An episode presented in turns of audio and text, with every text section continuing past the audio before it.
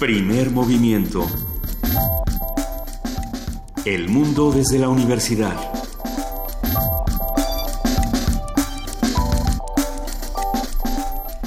Siete de la mañana con seis minutos, ahora sí entramos tarde. Luego que no nos digan. O sea, sí, sí salimos. sí se nos hace bolas el engrudo, pero pues es que también entramos a las siete con seis. ¿Cómo están? Buenos días. En ausencia de Miguel Ángel Quemain, yo soy Juana Inés de ESA y está conmigo Luisa Iglesias. ¿Cómo estás, querida Juana Inés? ¿Cómo te fue el día de ayer? Bien. Bien. Bien, Luisa, este, observando la, la comparecencia del delegado de Tláhuac que, bueno, pone de manifiesto, yo creo que una cosa muy importante que no pasa por partidos políticos ni por preferencias, y que más bien pasa por cómo estamos organizando las delegaciones del Distrito Federal y cómo están organizadas las estructuras de poder dentro y la rendición de cuentas dentro de las mismas delegaciones, cosa que se va a volver mucho más importante, que ya es importante, pero se volverá mucho más al momento de discutir la nueva organización de la Ciudad de México estas nuevas alcaldías que eh, van a que es como van a funcionar las delegaciones quién va a estar ahí, quién va a estar a cargo y cómo se va a llevar a cabo la rendición de cuentas. Creo que esta parte es muy importante en a la luz de lo que estamos viviendo y de lo que vimos ayer, ya porque ya para que el Partido Verde se luzca y haga este despliegues retóricos. No, no, bueno. No,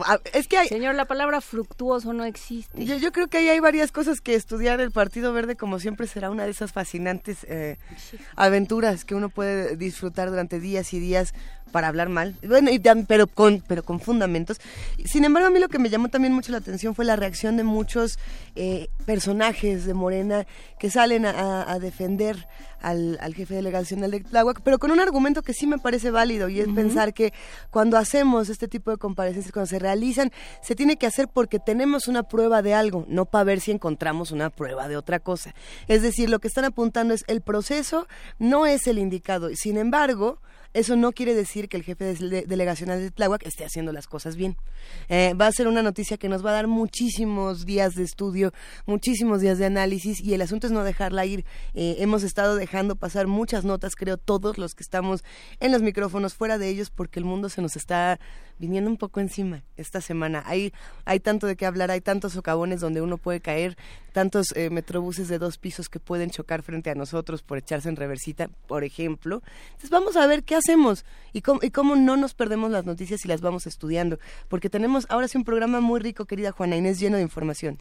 En efecto, Luis Iglesias, vamos a empezar como todos los jueves con la curaduría musical a cargo de Ricardo Peláez Goicochea, ilustrador e historietista, y para también eh, aprovechar a quienes han contado la realidad nacional desde otros lados. Chava Flores, a 30 años de su muerte, estaremos escuchando música de él y platicando sobre él con Ricardo Peláez en un momento más. En nuestro jueves de autoayuda vamos a hablar de ciertos héroes, una conversación con Mario Escobar, escritor, historiador y colaborador de National Geographic, que trae un nuevo libro que parece, se antoja muchísimo aquí, lo tenemos sobre la mesa y Juan Inés, ¿a ti te gustó? A mí me pareció un, un, documento muy interesante, Los Niños de la Estrella Amarilla, una, eh, una recuperación de lo que sucedió en un pueblo en Francia, Le Chambon-sur-Lignon. Eh, Ay, qué bonito Me encanta este lo programa que, Lo que sucedió eh, al momento de que intentaron llevarse a estos niños al campo de concentración, como el pueblo entero se volcó a cuidarlos. No, y no el pueblo entero, ya, ya hablaremos de esto, pero bueno, es una, una interesante pues un encabalgamiento entre la, la novela y el reportaje lo vamos a platicar en unos momentos más con Mario Escobar. Será, será una buena conversación. De igual manera, vamos a platicar esta mañana con el doctor Alfredo Ávila, investigador del Instituto de Investigaciones Históricas de la UNAM, que nos va a hablar sobre diversidad lingüística en Nueva España. Vamos a ver de qué se trata. En nuestra nota nacional del desfalco vuelto crimen pasional, dos puntos, Veracruz.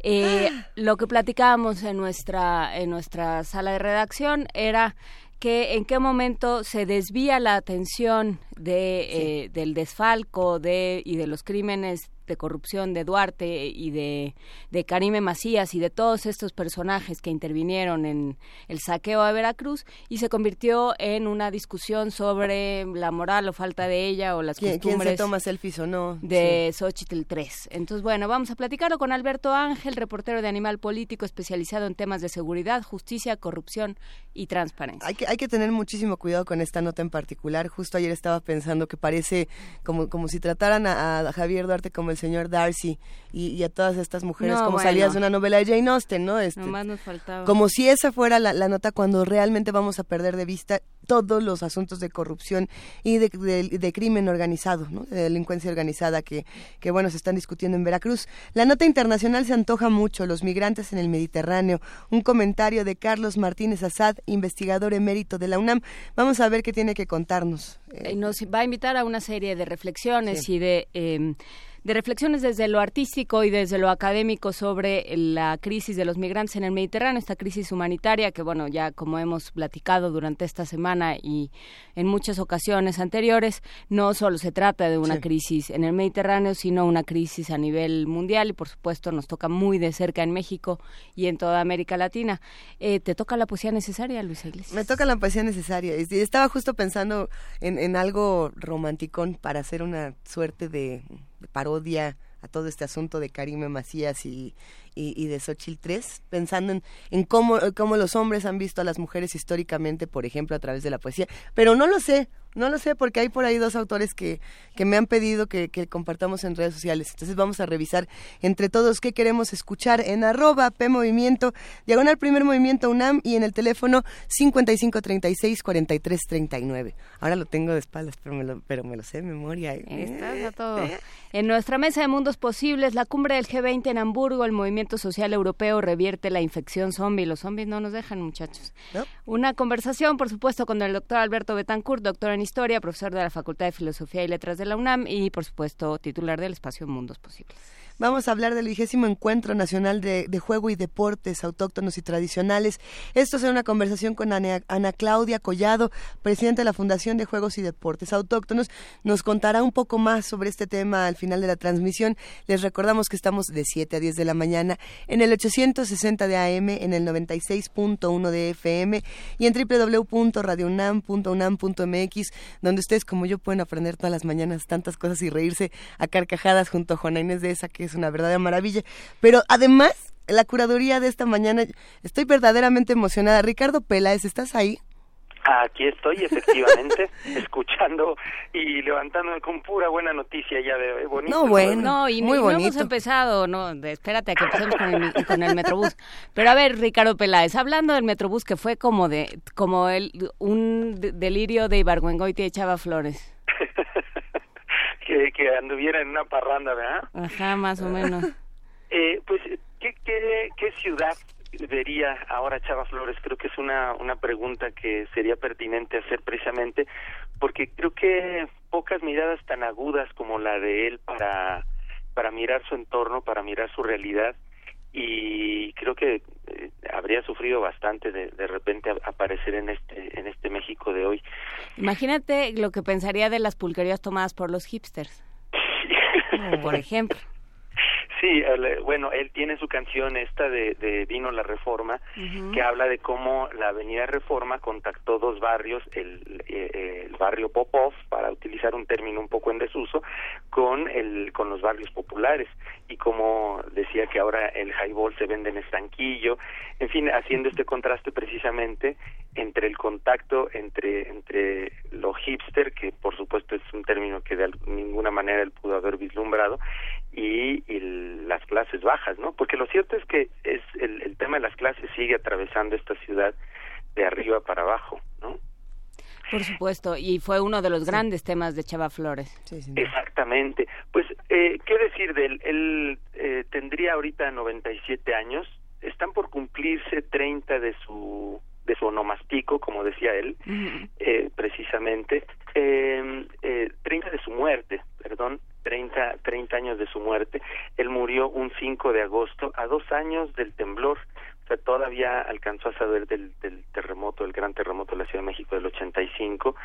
Y él para ese entonces estaba en Morelia, donde vivía ya desde hacía algunos años y pues eh, qué decir de él eh, que tenía por ejemplo 196 canciones según dice su, página oficial que les recomiendo mucho que consulten es una página elaborada por las que son las herederas de, de todo su legado las hijas que, que tienen eh, y administran el, su legado musical.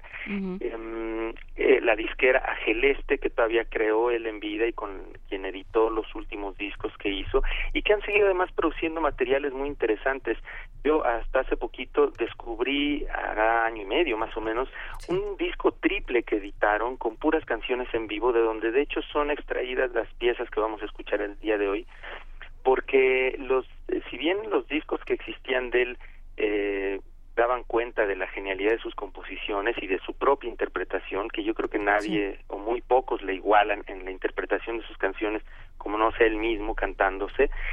Eh, este disco triple rescata una faceta eh, que no tenía mucho registro. Ya había dos discos en, en vivo de él, también editados por Agel Este, en donde ahí se, se mm, notaba estas presentaciones precisamente que hacía de las canciones, en donde el añadido que hacía de humor, de comentarios, era casi tan bueno como la como la pieza misma.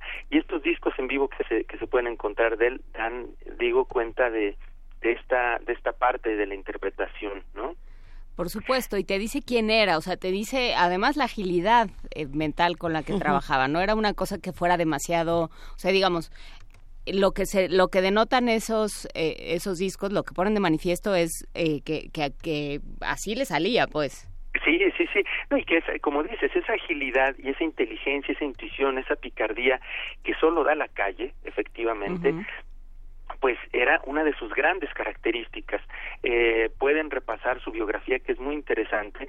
Tienen editados la, la disquera, la compañía Geleste, este libro de relatos de mi barrio, que, tal y como dice aquí no es solo autobiográfico, sino que relata también memorias y, y aspectos de la ciudad que, que bajo su mirada pues adquieren una, una viveza muy particular, ¿no? Sol que solo él podía darnos.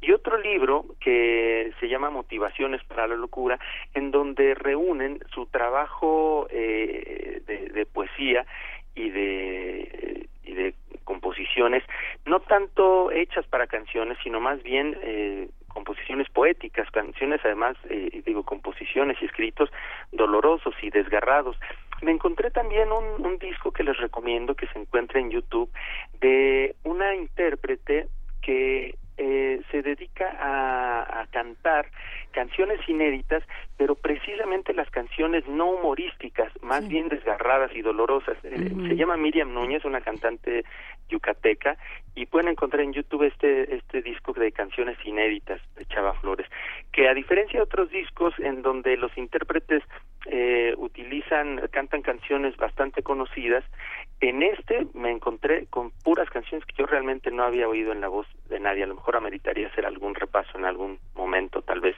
Pero por lo pronto, si gustan, pueden, pueden escucharlo. Eh, su primera canción la escribió a los 31 años, en 1951, y fue Dos Horas de Balazos. Hoy quise elegir estas cuatro que son de las que para mí fueron una, toda una revelación de este disco triple que les comento, que está eh, editado hace poco, de canciones en vivo. Y vamos a empezar con un tango que es eh, Murió de Amor la desdichada Elvira.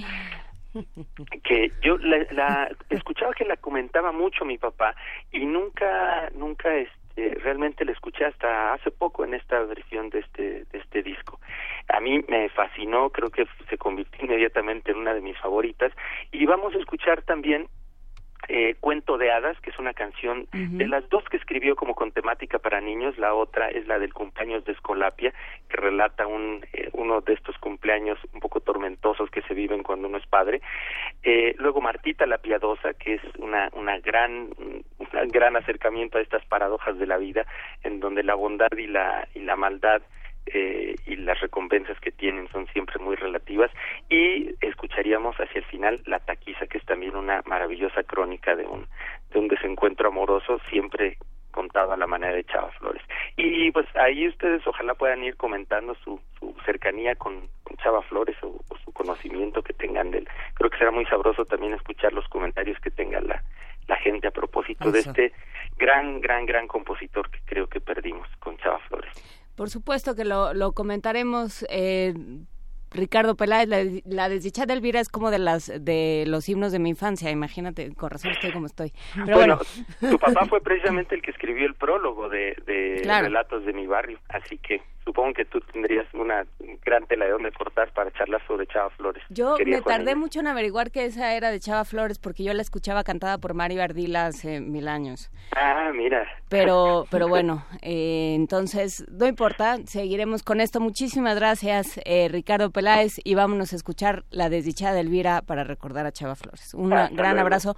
Qué bueno que te diste este paseo este africano vía vía la reforma sí, peralvillo, bueno, ¿eh? que vean que no solo se escucha música africana en esta casa, la gente decir que se escucha en esa casa, no, se escucha de todo. Y Chava Flores mucho, mucho, mucho, mucho, sin duda. ¿Cuánto crees, eh, cuánto tiempo crees que le dedican los radioescuchas a pensar lo que se escucha en tu casa? mucho tiempo, muchísimo. como los dos minutos que alcanzan a medio despertar mientras estamos hablando. Perfecto, pues Ricardo Peláez, muchísimas gracias y vámonos con la desdichada Elvira. Yo no sé una muertada y pues, nada más tomé datos y le puse música y me salió tango. Y para que fuera completo, hasta en el título lleva el muerto. Murió de amor la desdichada Elvira. Nada más, lo difícil es hablar argentino. Ahí está, ahí está el peligro. Che, che, che. Pinchate un ojo que lo tenés repetido. Y luego repetí como yo vida, cómo me has engañado murió de amor. La desdichada Elvira, ¿cómo pudo haber muerto de fiebre pulmonar? Sin decir voy, se peló de esta vida, su corazón sangrante dejó de funcionar.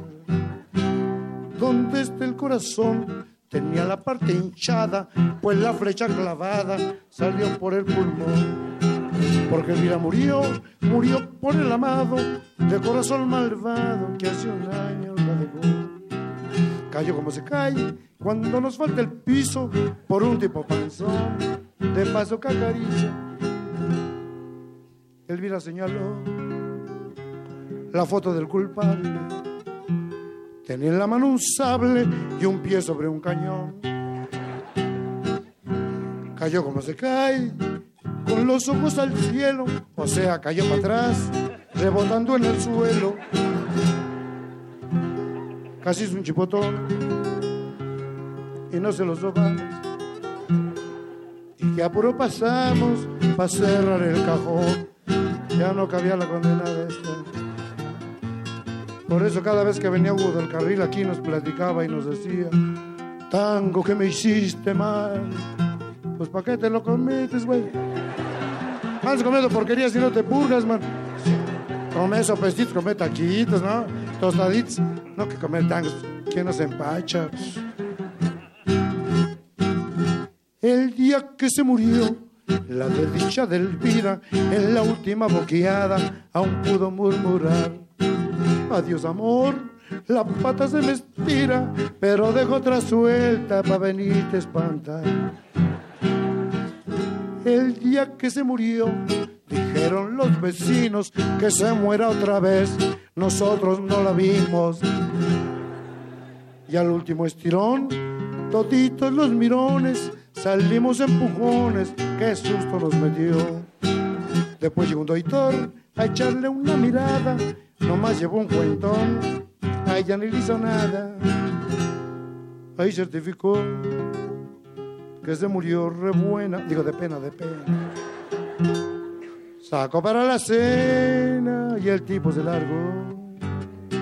Pagué la inhumación con los pelos de punta. No se consideró que puse la disjunta. Que, ¿Por qué él iba aquí? Pero Elvira murió. Murió por el amado. De corazón malvado que hace un Yo no tengo la culpa, pero la dejó.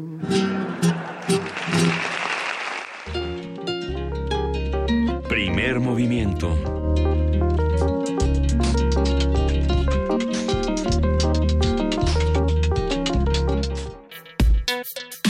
Jueves de autoayuda.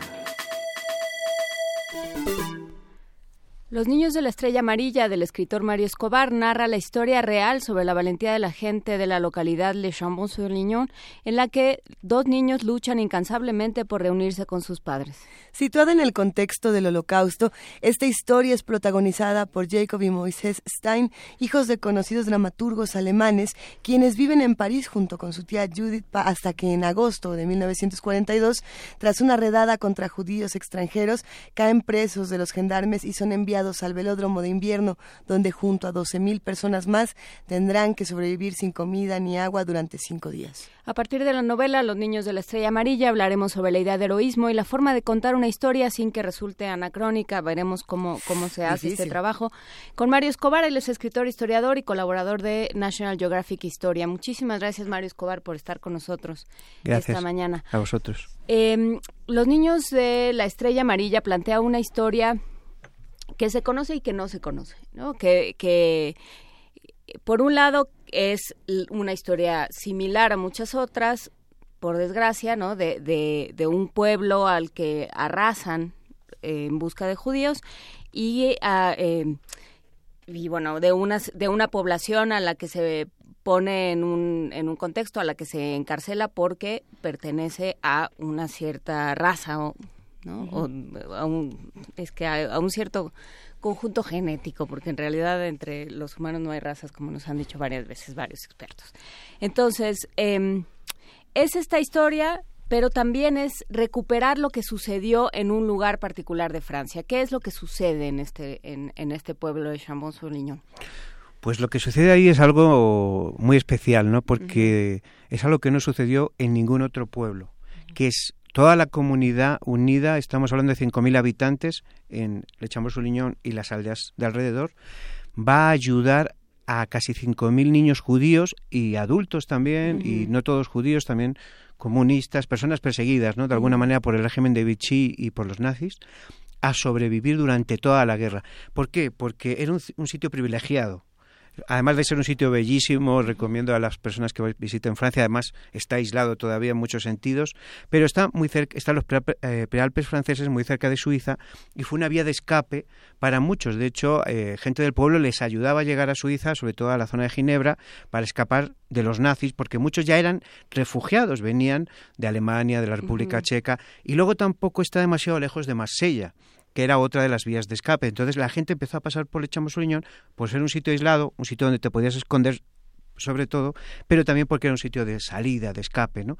Pero cuando los nazis van avanzando, ocupan el país y acaban ocupando la zona libre también, se encuentran encerrados y esta población va a ayudarles.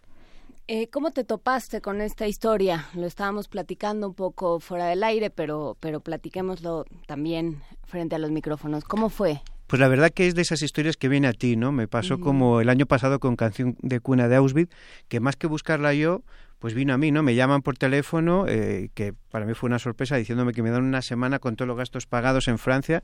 Esas cosas pasan muy pocas veces en la vida. Primero pensé que era una broma, la verdad, y luego dije, no, no, es serio. Y, además era algo muy serio, porque fuimos a París y en la SOA estuvimos un día entero con historiadores franceses de la Segunda Guerra Mundial, del genocidio de, de los judíos en Francia, y nos explicaron pues todo lo que sucedió. Y luego hicimos un viaje hasta Lyon en tren y allí tomamos un autobús y fuimos recorriendo diferentes localidades y campos de concentración franceses, porque no todos fueron eh, nazis y alemanes, también los franceses tuvieron muchos campos de concentración, y llegamos al Echamos Unión y logramos ver a supervivientes, esos niños que salvaron, que todavía están vivos, ¿no? A mí me impresionó escuchar sus testimonios y también de gente que les ayudó, que eran muy jovencitos en ese momento, y de otros que son hijos de gente que ayudó y nos enseñaban sus casas para que viéramos dónde les escondían, ¿no?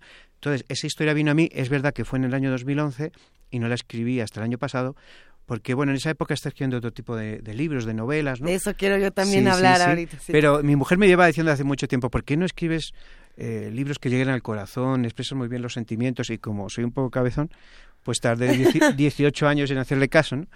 Y, cuando ya acabé Canción de Cuna me quedé un poco, ¿y ahora qué escribo, no? Y me acordé de esta historia. justamente, ¿qué, otras historias son las que cuentas y cómo contrastan con, una historia tan poderosa como la que tienes e, en, este libro? Lo pienso por las sagas, por ejemplo, estas sagas de, del círculo, si no me equivoco, ¿no? Que, que tienen historias diametralmente opuestas y que también hablan de un autor con un registro muy grande. Sí, la verdad es que mm, siempre me lo planteo, ¿no? Cuando voy a escribir no pienso tanto en el género que he hecho suspense, he hecho novela histórica, novela de aventuras, biografía, ensayo histórico, ¿no? Sino es la historia en sí la que me atrapa, ¿no? Y luego ya busco cómo contarla, ¿no? Y entonces, eh, por ejemplo, El Círculo, que me ha dado muchas alegrías, y está traducido a varios idiomas y ha sido, y, no solo El Círculo, es una trilogía que luego tiene otros dos libros más, fue una locura de libro, por ejemplo, ¿no?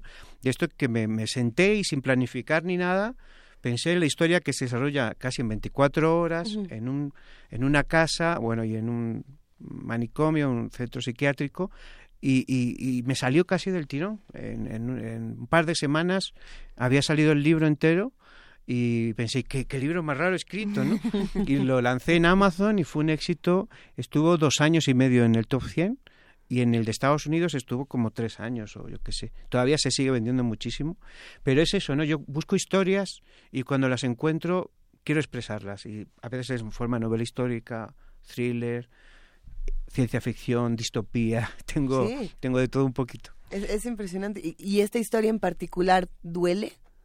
¿O cómo, cómo se vive? Sí, sí duele, sí, sí. Porque yo creo que ahí está eh, lo interesante. Por eso yo creo que es una, un texto que está ahí a caballo entre la novela y la y el reportaje, porque sí, por supuesto hay una parte documental interesante, pero también hay esta otra parte de construir a los personajes. Te detienes mucho en decirnos quiénes son, Moisés y Jacob, por ejemplo, el vínculo que hay entre ellos, eh, esta es, eh, eh, Jacob es hermano mayor y, Moisés es más chiquito y entonces eh, Jacob siempre está como lidiando entre la desesperación de que este es más chico y, y la ternura que le provoca decir estamos solos en el mundo, porque los adultos, y eso es muy interesante, eh, están, por supuesto, ¿no? Como, como facilitadores, ¿no? Este, están ahí con sus dosis de ternura y sus momentos también enormemente crueles, pero quienes están a cargo de este, de este universo son los niños. En ese sentido, los teóricos te dirán que es algo profundamente eh, subversivo, los niños nunca están a cargo y aquí no les queda más remedio. No, además, tú imagínate, eh, cuando creemos a los niños, y yo con los míos, le estás diciendo todo el rato, no hablas con extraños, no, no hagas caso a alguien, y de repente estos niños se encuentran solos en el mundo. No tienen nadie, y además no solos, sino perseguidos por ser judíos, ¿no? Y de repente, además, tienen que buscar a sus padres, no saben bien dónde están. Y además eh, esa mirada inocente. Los niños son inocentes, cada vez menos por desgracia, pero los niños son inocentes y, y, crean su fantasía, crean un mundo personal, ¿no? Y también una cosa que quería reflejar es que para los niños sus padres, su familia es su patria, su religión. Eh, no hay otro mundo, no conciben otro mundo, ¿no? Y aunque han estado un tiempo sin ellos, su mayor deseo es encontrarles, no es subjetivo, ¿no? Y es, por tanto, un libro de un largo viaje en esa Francia ocupada por los nazis. Este, ¿Este libro tiene alguna relación con estos textos anteriores, por ejemplo, con Canción de Cuna de Auschwitz? ¿Se relaciona de alguna manera la historia de, de ambos de ambos personajes, de todos los personajes. Se relaciona en el sentido de la persecución de los nazis a diferentes grupos. ¿no? La canción de Cuna dos veces hacia los gitanos, que también hubo un genocidio gitano muy importante. Este es hacia los judíos franceses. Y ya estoy un poco pergueñando el próximo libro, que saldrá con Harper el año que viene, que se titula Nos prometieron la gloria, que lo que quiero reflejar ahí es cómo a veces uno puede encontrarse a un lado o al otro de una alambrada, por circunstancias del destino, y, también es sobre la amistad. Es un grupo de amigos que se ve envuelto en todo lo que pasó en los años 30 en Alemania y además dos de ellos son mexicanos, porque la historia está descubierta en México en la Feria del Libro de Guadalajara cuando estuve el año pasado. Suena, suena bien y ojalá vengas a contárnosla también, pero me, me, llama la atención porque, porque en este caso, ¿no? Ya hablaste de los gitanos, hablaste ahora también de los judíos franceses, pero y también decías, apuntabas al principio atinadamente, no son solo los judíos, son aquellos a los que se, se encuentran sospechosos o, mm, amenazantes por diferentes por diferentes eh, cosas, ¿no? Por diferentes circunstancias subversivos, ¿no? Y, eh, y es muy interesante cómo, cómo manejas esta vergüenza del pueblo francés. De decir, pero si nosotros somos la tierra de la libertad. ¿no? En algún momento lo dices, aquí nació la libertad. Bueno, en algún momento lo dice el narrador. Aquí nació la libertad y sin embargo estamos, nos, estamos persiguiendo a los nuestros.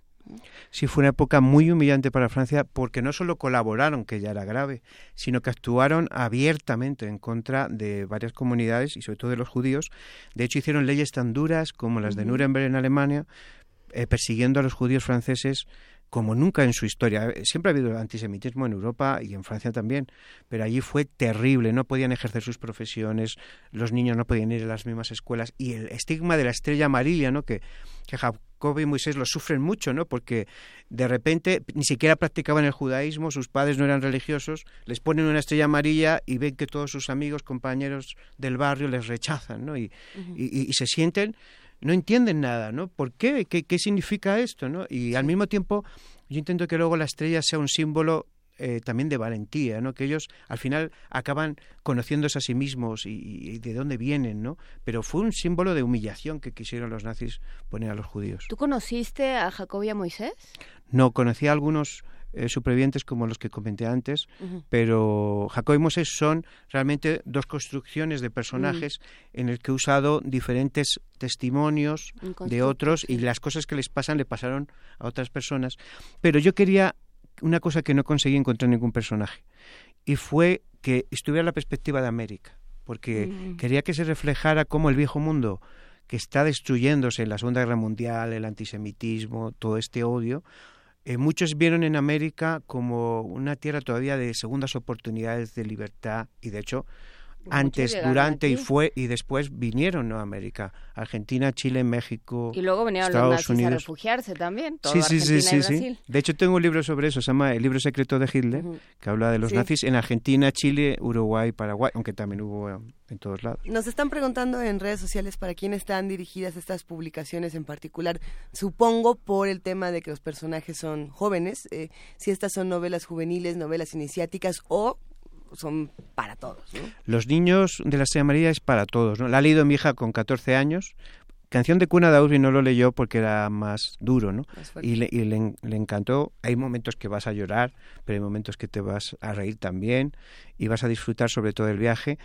Y, y luego hay otras que son más centradas en gente joven, ¿no? Tengo varias distopías, la saga Ione, eh, la saga Juegos de Guerra, y la saga, la saga Virtual Life, eh, que salió con eh, una editorial también allí en España, o sea, dependen un poco de, las sagas. Pero creo que es eh, interesante y a mí lo que me interesaba, bueno, lo que yo quería que platicáramos también era cómo contar una historia que ya se ha contado tanto, ¿no? Em, por ejemplo, pensando, y, lo hablábamos ah, cuando, cuando llegamos, lo hice yo, en el niño el pijama de rayas, que el gran, para mí el gran acierto del niño del pijama de rayas es que juega todo el tiempo a que nadie sabe qué está pasando. Y entonces tú ves al niño en la alambrada y te dan ganas de decirle, pero es que es un campo de concentración que no te das cuenta, los van a matar a todos. Y entonces, ¿cómo tomas una historia que ya se sabe todo, el, aparentemente se sabe todo el mundo, que este, creo que de pronto se nos olvida, y, y, la vuelves a contar? Porque, bueno, llevo desde los 14 años muy interesado por el tema de, del nazismo, el holocausto. Luego estudié la carrera y llevaba casi todo este tiempo casi treinta y pico años buscando una historia que contar que no hubiera sido contada, ¿no? Y creo que los niños de la estrella amarilla cuentan una historia que no ha sido contada, que es no tanto solo de la persecución de los judíos, sino cómo la resistencia civil pacífica, cómo la gente corriente puede cambiar la historia, puede negarse a obedecer a estados opresivos y diabólicos como era el Estado nazi o el Estado de Vichy y, y decidir hacer el bien. Y, para mí es un gran experimento, ¿no? Porque igual que en Canción de Cuna, una madre, pues claro, va a ayudar a sus hijos, va a ir a donde sea, pero una comunidad va a ayudar a otra comunidad que no tiene nada que ver con ellos, les va a proteger, nadie va a traicionar. Y eso es lo que me sorprendía, ¿no? El poder de la gente corriente que a veces no nos lo creemos, pero los estados no cambian la historia, ni los gobiernos. Los gobiernos están para gobernar, mal que bien, y los estados para conservar todo como está. Es la gente la que cambia la historia. ¿Quién hizo la Revolución Francesa, la Revolución Americana? ¿Quién hizo la independencia de, los estados en, América? Fue la gente. No, nunca eh, la élite, el gobierno va a cambiar nada, porque no es ni siquiera su función. La función de cambiar la sociedad es la gente. Y, eso es lo que quería reflejar. En un mundo que vivimos, que se parece demasiado al de los años 30 en, en, Alemania, ¿no? Sube la xenofobia, el racismo. En Europa ya, ni os digo como eh, desde Francia pasando por Holanda, Alemania, Bélgica, Austria, Hungría ya están directamente gobernando los fascistas. El fascismo sube en Europa, sube en los Estados Unidos. Y se parece tanto ese momento histórico que digo, de alguna manera me gustaría que, además de ser un entretenimiento, la novela fuera una especie de vacuna contra la intolerancia, ¿no? Porque se nos ha olvidado la historia. Sí, decía Mark Twain que la historia no se repite, pero rima. Y este y creo que en ese sentido es, es válido, ¿no? Ya nos están diciendo en redes, bueno, y los niños, o sea, ¿qué pasa ahora con los niños palestinos? y los sirios. Con los niños sirios.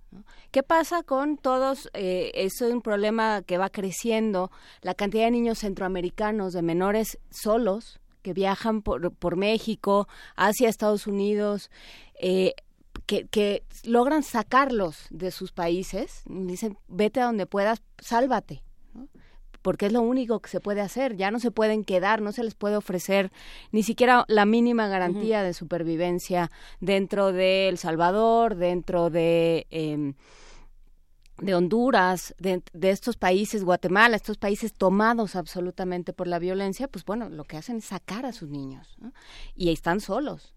Y entonces, ¿cuál es la responsabilidad de la gente, ¿no? Y cómo y cómo esto se esto puede funcionar como una como una especie de parábola de lo que se puede hacer. Sí, además el peor genocidio y holocausto es contra los niños. ¿no? Los, lo peor que hicieron los nazis, que hicieron muchas cosas malas, fue exterminar niños. Los niños son la esperanza, son el futuro son lo que un país está apostando para los próximos 20, 40, 50 años, ¿no? Y asesinarlos de esa manera tan fría, tan calculada, tan salvaje, tan mm, desgraciada, ¿no? Eh, creo que fue un símbolo, ¿no? De, del mal perverso que había en el nazismo, en el fascismo, porque era arrebatarle no solo la vida, sino raer, arrancar toda la generación anterior. No es como decir, no queremos que se sigan extendiendo, que sigan existiendo, ¿no? Y para mí, en cambio, los que sobrevivieron, después de todos los traumas que pasaron y de todas las dificultades, eh, dificultades esos niños de la Sea Amarilla, rompieron el círculo del odio. Construyeron una Europa que durante el periodo más largo de su historia ha estado en paz, prosperidad, y ahora estamos rompiendo eso. Estamos volviendo a los nacionalismos. Se está rompiendo hasta el punto de que la nueva generación se ha, olvidado de eso, ¿no? Yo digo siempre que cada generación tiene la oportunidad de cambiar el mundo, ¿no? Y en cambio, a veces parece que lo cambiamos, pero para mal, ¿no? Para sí, bueno, cambiado, cambiado ya está, el Brexit no es poca cosa, ¿no? Pero justamente estos cambios hacia dónde nos llevan. Eh, tu experiencia trabajando en National Geographic, ¿cómo, cómo ha, digamos, enriquecido tu trabajo literario, la otra parte de la ficción? ¿Cómo, ¿Cómo se complementan y dónde encuentras espacios que dices, esta cosa tan fuerte a lo mejor no sé ni cómo contarla, o a lo mejor sí, me ayuda mucho Sí, ahí claro, el, el, aspecto de historiador. De hecho, ahora acabo de terminar un artículo que sale para octubre, creo. En National Geographic Historia eh, trabajo para varias, porque la aventura de la historia, Clio, más allá, son muy, muy, muy exigentes. Estoy haciendo un de Lutero, me pidieron un, trabajo de Lutero porque es el 500 años de la Reforma Protestante y la verdad que es un placer trabajar con ellos porque son puntillosos, muy puntillosos, pero hacen un trabajo increíble, ¿no? Entonces, tengo ahí un poco esa doble faceta, también he hecho ensayo histórico, pero sobre todo eh, me gusta poder compaginarlas a veces las dos en la novela, ¿no? Porque si te gusta la historia y la novela y lo puedes unir de alguna manera, pues es un placer increíble. Y eh, yo me quedaría con, con también con otro tema que es, es interesante y estaría bueno cerrar con esto, de cómo el el odio también se contagia. ¿no? Eh, de pronto hay una escena muy reveladora cuando los están sacando del edificio, además de manera mm. eh, salvaje, inmisericordia, los, los gendarmes. Eh, ellos voltean a ver a la portera, que fue quien los delató, quien dijo, llévense a estas ratas judías, ¿no?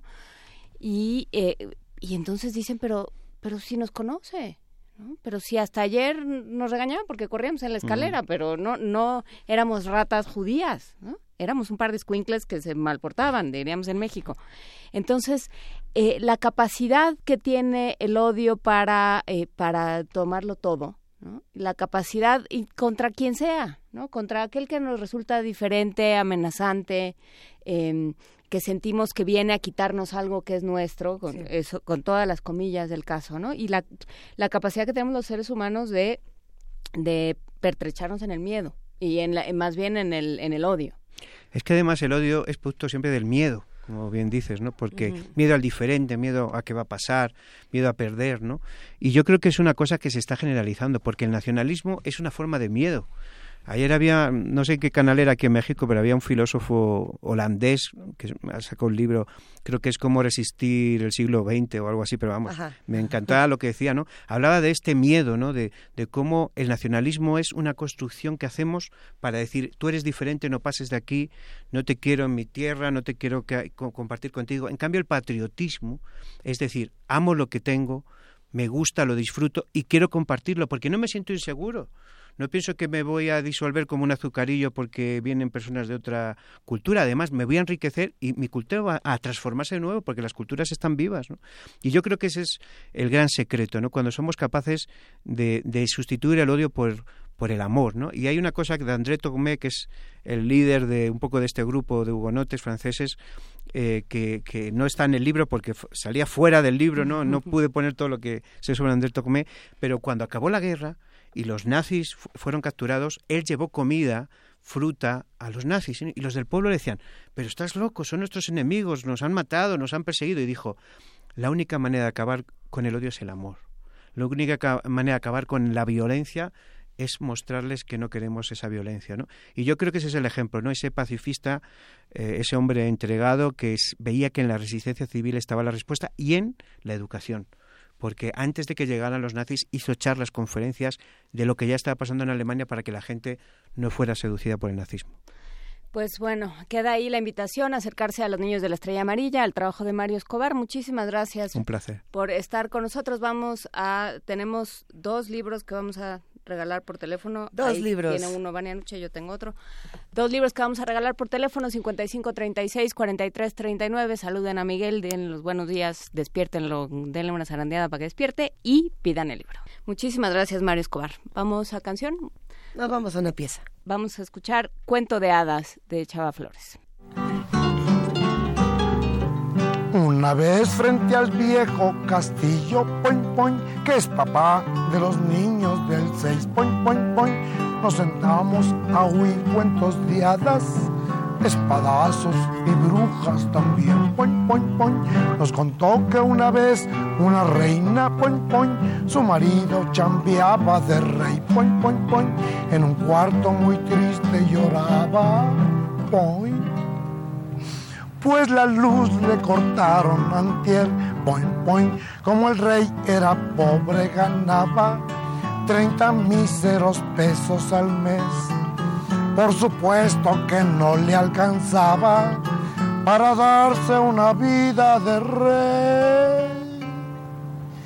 La reina lloraba y lloraba, poin, poin, con un perro pulgiendo a sus pies, poin, poin, poin, y de pronto se aparece un hada, poin, que ha dejado a la reina día seis, poin, poin. Como el hada era un hada moderna, poin, poin, al perrito le echó de, de, le prestó un paliacate a la reina y le dijo, ¿por qué llora usted? Poin, poin, poin. Ay señora, yo lloro de pena, poin, poin, porque es pobre, muy pobre mi rey, poin, poin, poin. Ni frijoles hay para la cena, poin. Solo queda guisado de antier, poin, poin, pero el era muy comelona y se almuerza el guisado de buey y le vino un torzón por tragona, salvadota que se ha dado el rey. Y a la reina empeñó su corona, poin, poin, la varita del hada también, poin, poin, poin, colorín colorado que cuento, poin. Yo por eso no quiero ser rey, poin, poin. Primer movimiento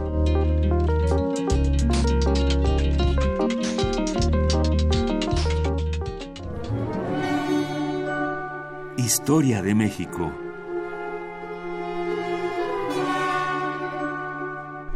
Ya está con nosotros Alfredo Ávila, investigador del Instituto de Investigaciones Históricas de la UNAM. ¿Cómo estás, querido Alfredo? Buenos días. Luisa, ¿qué tal? Buenos días, Juana Inés. Diversidad lingüística en, Nueva España. Pues mira, es, un tema es, un tema lindo y, en el que habitualmente no, no pensamos, eh, porque hay eh, eh, en casi todas las comunidades hay diversidad lingüística, es decir, cuando cuando pensamos en en, países que tienen fuerte migración, eh, Estados Unidos, por ejemplo, sabemos que hay que hay casos incluso de, de diglosia, es decir, de familias en las que se habla un idioma, pero luego esas mismas personas fuera de la familia hablan, hablan otro. Eh, tenemos, tenemos otros casos en los que la lengua se identifica con nacionalidades, esto es muy frecuente en Europa en este momento, pero también tenemos el caso de imperios y los imperios se caracterizan en muy buena medida por eh, la diversidad lingüística y algo más importante, por la tolerancia a la diversidad lingüística, que esto es algo que diferencia a los viejos imperios de los estados nacionales. Los estados nacionales tienden eh, en algunas eh, algunas veces de manera más agresiva, otras de manera eh, más natural o a través de distintos programas, tienden a establecer un único idioma. Mientras que mientras que los imperios eh, permiten la coexistencia eh, lingüística. Esto pasó con el Imperio Ruso. Eh, hace, hace poco tiempo con, con Claudio Lomnitz estábamos viendo algo del, del Imperio Austrohúngaro, como toda la parte oriental del Imperio Austrohúngaro, ya cerca de, de, Ucrania, pues conviven ruso, convive el moldavo, que después se va a convertir en el rumano, ya cuando este país nazca. convive el yiddish en las ciudades, porque la mayor parte de, de las comunidades judías viven en, en pequeñas ciudades y, y, hay, bueno, y el alemán, que además es la lengua del imperio, entonces esta convivencia lingüística es, es muy linda. En México la hemos ido perdiendo y en México eh, pues ahora no, no, tenemos en realidad datos, datos eh, eh, certeros, pero probablemente un poco más del 10% de la, de, de, la población de este país habla alguna lengua distinta del, del español. Eh, incluidas, incluidas algunas lenguas que no son lenguas indígenas, que eso es algo que a veces se nos, se nos olvida. Eh, tendríamos alrededor de 70 lenguas indígenas, pero además ha, habido una extinción de lenguas indígenas enorme. No sabemos entonces cuántas lenguas se hablaban en la época, en la época colonial, pero sí sabemos a través de, de, estudios muy monográficos cómo era esa convivencia lingüística en la colonia. Por ejemplo, eh, algunas regiones, pensaríamos en convivencia lingüística, por supuesto, en las zonas mesoamericanas, zonas donde, donde había fuerte presencia de población indígena, pero incluso en algunas regiones como el occidente o el norte del país, que fueron zonas de colonización. Tenemos que a comienzos del siglo XVII, en lugares como Parral, Chihuahua, en lugares como Saltillo, en lugares como Zacatecas o San Luis Potosí, ya un poco más al, al sur, probablemente eh, las lenguas más habladas no son el español. Eh, probablemente la lengua más hablada en todos esos lugares en, a, comienzos del siglo XVII es el náhuatl. Y no es la única lengua indígena que se habla. En, en, el caso de toda esta zona norte, sabemos que la colonización viene de distintos lados, colonización del centro de México y por lo tanto eh, la, mayoritariamente náhuatl, pero también hay colonización del occidente, de la zona que hoy es Jalisco, y entonces ahí tenemos eh, otros grupos lingüísticos que también avanzan hacia el norte, y tenemos muchos michoacanos, muchos indígenas michoacanos purépechas que también contribuyen a la colonización en esa, en esa región. Entonces, lo, lo lindo es cómo tenemos, por ejemplo, eh, organizaciones indígenas en el norte de la Nueva España, eh, que van organizando sus cofradías, van organizando eh, distintos tipos de, de, de, corporaciones, en algunos casos repúblicas de indios, es, es menos, pero también algunas, y son comunidades indígenas que no están identificadas por ser un único pueblo sino que eh, tenemos gente de Totonatepec, tenemos gente de, eh, Michoacán, Purépechas, tenemos montones de náhuatl, y lo que sucede es que en, eh, se empiezan, empiezan a tener una conciencia muy distinta de la, de la conciencia que tiene la gente del centro de México. Mientras que en el centro de México o en el sureste de México no hay indígenas, porque ningún indígena se identifica como indígena, se identifican como naturales del pueblo de tal. En el norte sí, en el norte sí por esta convivencia. Y entonces eh, es muy curioso cómo el, casos como los michoacanos que hablan purépecha, pero se organizan en cofradías y como la mayoría de los hablantes son aguas, entonces terminan reconociendo que ni modo, pues en, en mi casa hablo purépecha, pero con el resto de la comunidad tendré que hablar náhuatl. Y entonces tenemos los documentos documentos sobre el pago de, de, contribuciones para la cofradía y estas cosas que están en náhuatl. Y el náhuatl se convierte en una especie de lengua franca, incluso para indígenas que no lo tenían, que no era, que no era su idioma. Pero estos mismos documentos eh, tienen que estar en español. Porque las autoridades del ayuntamiento en Parral, en Zacatecas, en Durango, hablan español y escriben en español, y entonces ahí ya hay una nueva lengua, una lengua que no es la mayoritaria, pero que es la de los conquistadores. Entonces, por, e, eh, por eso es muy, muy importante. Y además, pensando en el caso de las cofradías, eh, como ustedes saben, las cofradías eh, tienen allí una importancia religiosa sobre todo, además de política, pero, pero religiosa, y, eh, y entre otras cosas tienen que pagarle al, al cura para que administre sacramentos, y los sacramentos se administran en latín. Entonces, eh, tenemos pues una lengua sagrada, el latín, que es esta lengua que nadie entiende. Una administrativa. Tenemos una administrativa que además es de los españoles, que rápidamente se volverán los propietarios de haciendas, de minas, etcétera. Luego, otra lengua como es el náhuatl, que, eh, que, es la mayoritaria y por ser la mayoritaria obliga a los hablantes de otras lenguas también a conocerla. Eh, y, esto lo podemos ver en comunidades, esto lo podemos ver en Saltillo, esto lo podemos ver en Zacatecas, esto lo podemos ver en lugares eh, que no nos imaginamos. Habitualmente pensamos en la Ciudad de México y en la Ciudad de México pensamos, bueno, casi todo el mundo hablaba náhuatl pero esta, esta riqueza, esta confluencia lingüística en estos otros lugares de colonización, me parece que también es algo que de pronto perdemos de vista. Y perdemos de vista porque la mayoría de los documentos que llegan a nosotros, sobre todo los impresos, están escritos en español. Y pensamos que entonces que el español es la lengua más, más común. Bueno, no lo fue, sino hasta ya el siglo XVIII en el siglo XVIII, cuando finalmente la, la, lengua española se convierte en la lengua mayoritaria, aunque sigue siendo una minoría.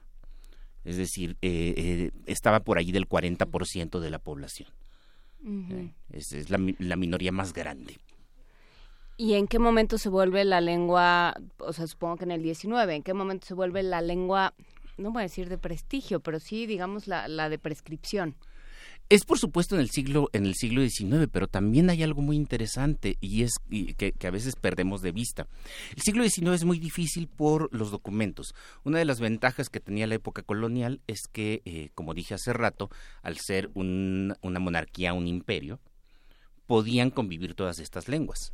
Y entonces no es raro, no es común, pero no es raro encontrarnos eh, documentos de cofradías, documentos de repúblicas de indios, escritos en mixteco, escritos en otomí, escritos en distintas otras eh, lenguas. Que también allí había ciertas jerarquías. No es lo mismo hablar otomí que hablar náhuatl. ¿eh? y, e incluso indígenas otomíes terminaban aprendiendo náhuatl porque esa sí es una lengua de prestigio para, para ellos. Eh, el siglo XIX es un desastre porque en el siglo XIX ya no hay indios oficialmente. La legislación ya no contempla la, población indígena, siguen existiendo, pero entonces ya no tenemos estos registros y se obliga a que las actas de ayuntamientos, incluso en pueblos que son mayoritariamente indígenas, estén escritas en español. La diferencia es que ya el, México del siglo XIX es un Estado nacional.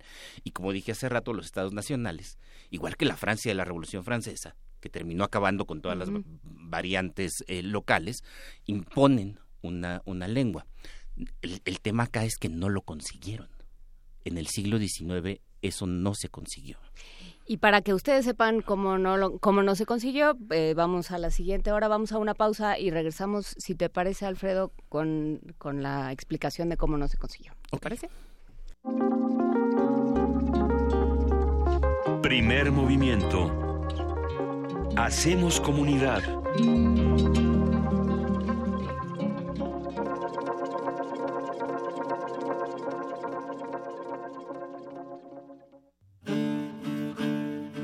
Sumérgete en la música del planeta. Encuentra las perlas acústicas en el Mapamundi. Salpicadas desde Radio Nacional de España, Mundofonías. Una producción de Juan Antonio Vázquez y Araceli Zigane, creada para divulgar los ritmos del mundo. Sábados 6 de la tarde, por el 96.1 de FM.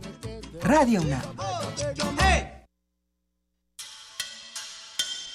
Imagina verte forzado a separarte de tus hijos, ser exiliado de tu hogar y quedar en completa soledad y castigo. Sin oficio ni beneficio.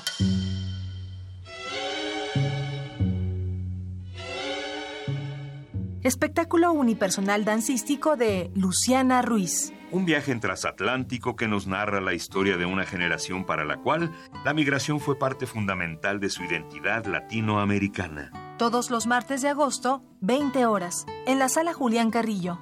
Entrada libre. Radio UNAM, experiencia sonora.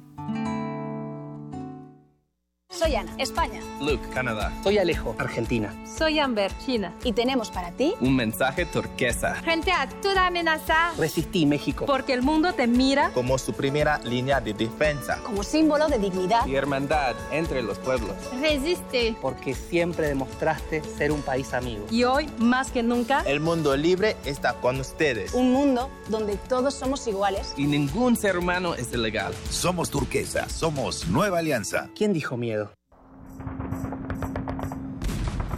Medardo ha vuelto de la guerra. El cambio en él es evidente. Una bala de cañón ha destruido más que su cuerpo. Radio UNAM y Anima Teatro presentan la puesta en escena Destrozado, obra para dos actores, títeres y sombras. Todos los lunes de agosto a las 20 horas en la sala Julián Carrillo de Radio UNAM. Adolfo Prieto 133, Colonia del Valle. Entrada libre. Lunes de teatro en Radio UNAM. Experiencia sonora. Coyote 13 es un viaje por el desierto, en donde el tiempo y la inmensa soledad podrían acabar con el sentido de la vida. Disfruta este cuento del escritor español Arturo Soto en Descarga Cultura. Era una radiación de su ser, una fuga de todo lo que había de impalpable en su cuerpo. El vaquero Juan sentía que se iba, que algo importante se escapaba. Encuentra todo esto y más en www.descargacultura.unam.mx. En primer movimiento, las voces de los radioescuchas son las que nos dan vida. Por eso los invitamos a formar parte del festejo de nuestros primeros tres años. Participa en el radioteatro El pájaro del alma de Michal Snunit. Puedes bajar el texto de nuestras redes sociales y practicar en casa. El 4 de agosto podrías formar parte de la transmisión especial desde la sala Julián Carrillo. Primer movimiento. Tres años de hacer comunidad. Radio UNAM, experiencia sonora. Búscanos en redes sociales, en Facebook como Primer Movimiento UNAM y en Twitter como P Movimiento o escríbenos un correo a primermovimientounam@gmail.com. Hagamos comunidad. Doctor Alfredo Ávila ya está hojeando un libro que nos trajeron de Joshua Levin, Dunkerque, la historia que inspiró la película. Ya estábamos aquí retomando que la historia que inspiró la película pues es la historia, ¿no? Pero tenemos dos ejemplares de Dunkerque de Joshua Levin, que pues sí, supongo que es una, una forma de novelar eh, Dunkerque. La batalla de Dunkerque, pero bueno, Christopher Nolan viene con una, le viene con una entrevista exclusiva, incluye una entrevista exclusiva con el director de la película, Christopher Nolan. Ay, Así Christopher es que, Nolan, que está padre. muchacho, hombre. Está Entonces, bueno. dos ejemplares de Dunkerque se van a ir por Twitter con el hashtag Híjole, Vania, tú organizas unos hashtags. Hashtag Dunkerque Levin y su nombre completo, por favor. ¿Está? Ya con Ahí eso está. se lo llevan. Sí. Pero nos quedamos con una pregunta interesante, Alfredo Ávila, aquí sobre la mesa. ¿En, en qué, ¿En qué nos quedamos de esta conversación?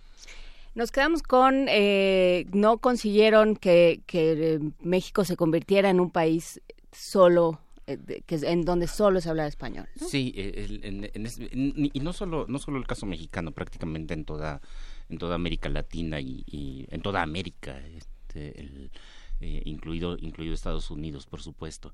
Eh, el, problema con el que, que, tuvo el siglo XIX es que este intento, este empeño de tratar de hacer que todos, que toda la población se civilizara, y cuando decimos se civilizara en el términos del siglo XIX, implicaba, aunque les pesara a los propios liberales cristianismo, pero también implicaba eh, una lengua que ellos consideraban mucho más apta para eh, eh, la filosofía, para la literatura, para, para todo, que era el, el español.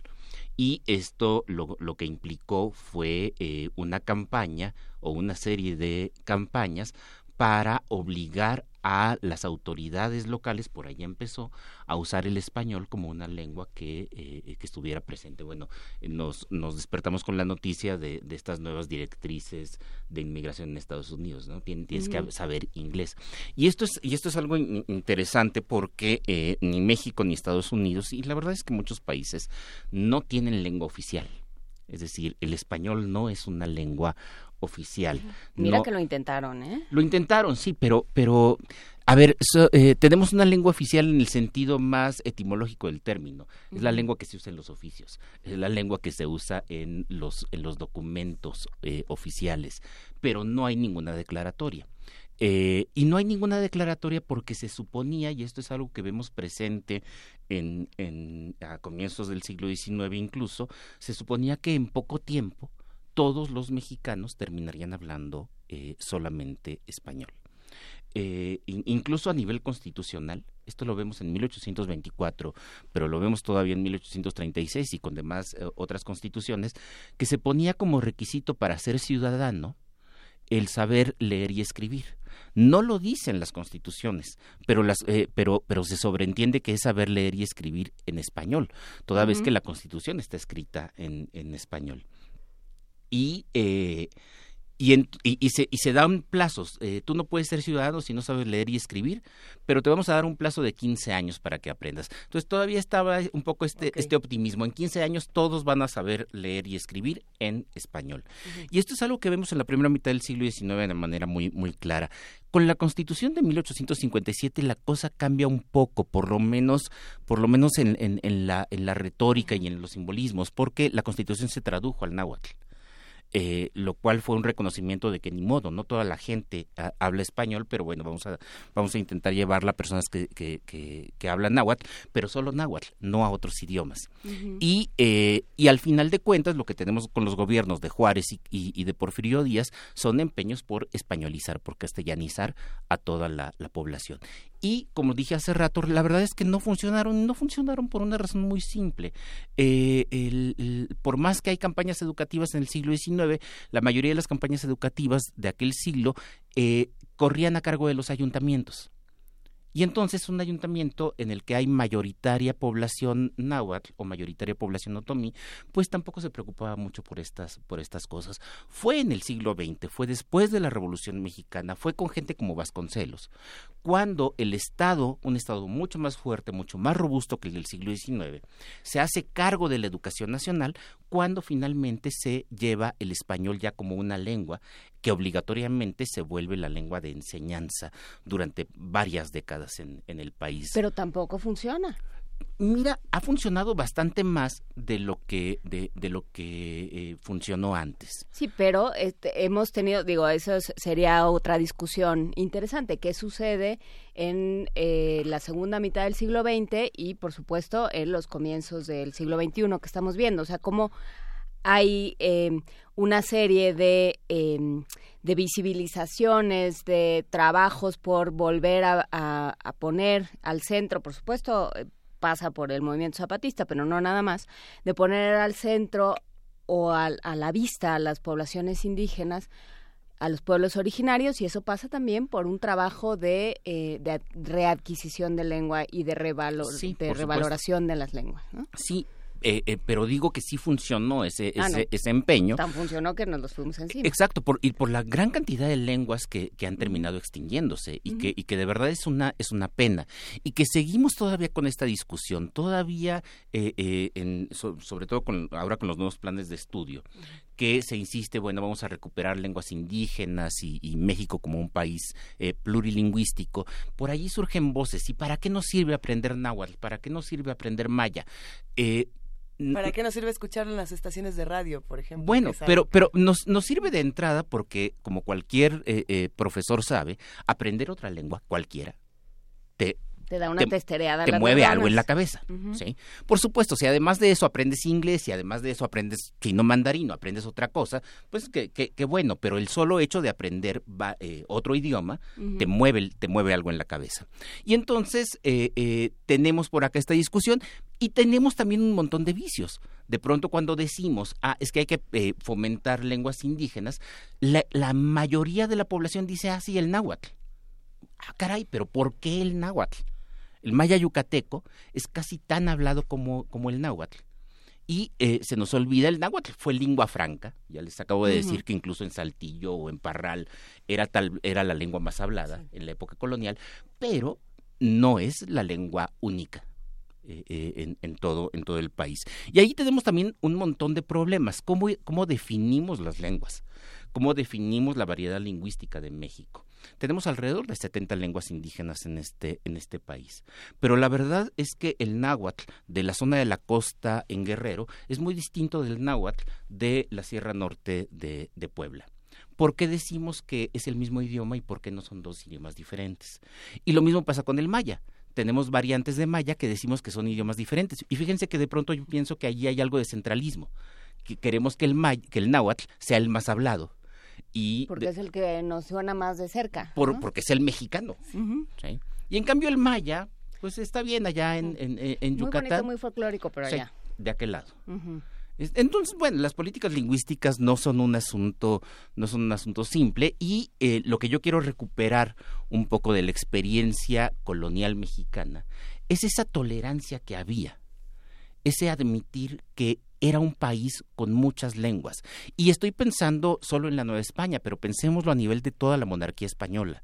O sea, la monarquía española, esa monarquía de Felipe II en la que no se ponía el sol, eh, era una monarquía en la que se hablaba gallego, se hablaba eh, muchas variedades de vasco, porque en realidad el vasco como lengua es un invento reciente, sino hay muchas variedades, se hablaba quechua, se hablaba náhuatl, se hablaba lo que ustedes quieran, y también se hablaba español. Eh, y, y alguien podría decirme, bueno, sí, pero el español es el, es el bueno, sí, pero cuando llegó Carlos, el futuro emperador Carlos V, Carlos I de España, cuando llegó a sus dominios en España, no hablaba español. Ah, Hablaba flamenco, francés, lo que ustedes... No hablaba español, el rey.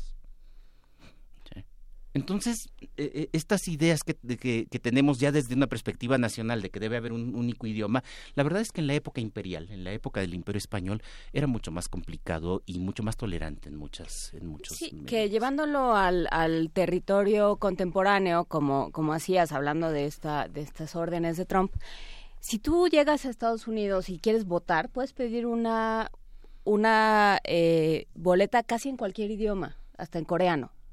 Una, o sea, para votar por presidente o por, para votar por representante. Porque justamente no hay una lengua oficial. Y entonces se reconocen todas las lenguas, o bueno, las mayoritarias que se, que se, que se usan y se hablan en un lugar. Entonces, esta parte es, es muy interesante y esta parte despierta muchas pasiones, ¿no? Porque, porque, ¿por qué no vas a hablar mi idioma si estás en mi país? Y de ahí viene buena parte de los pleitos. O sea, sí, la lengua es es- también forma parte de la política, como tú decías, ¿no? Sí, por supuesto. Y, y ¿por qué no vas a hablar mil lengua? Y, y- y esto te lo dice a alguien que tiene un apellido alemán o que tiene un apellido eh, irlandés, ¿no? Este, no, no era su lengua. Estos, y, y pensando en Estados Unidos, la cantidad de lenguas que terminaron extinguiéndose también junto con la persecución de los pueblos indígenas. Pues bueno, está hecha la invitación a darle una vuelta a las lenguas indígenas, a preguntarnos por qué hablamos lo que hablamos. ¿Por qué hablamos ¿Y lo por que qué hablamos? pensamos que la lengua de México es una y no otra? Sí. Y, aprovechando que ayer le dieron un, doctorado honoris causa a don Miguel León Portilla, que siempre se la pasa vindicando la necesidad de pluralidad lingüística.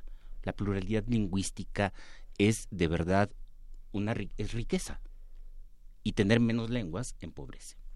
Por supuesto que sí. Con eso nos quedamos. Con eso nos quedamos, Alfredo Ávila. Muchísimas gracias. Nos vamos a la música. Nos vamos a. Nos, nos vamos a una precisamente publicación a, una, a un apartado en descargacultura.unam.mx donde pueden encontrar más sobre las muchas lenguas que se hablan en nuestro país y en otros países. ¿Qué es lo que vamos a escuchar de Descarga Cultura? Esto es en Totonaco de Manuel Espinosa Zainos. La palabra. Tachiwin. Manuel Espinosa Zainos.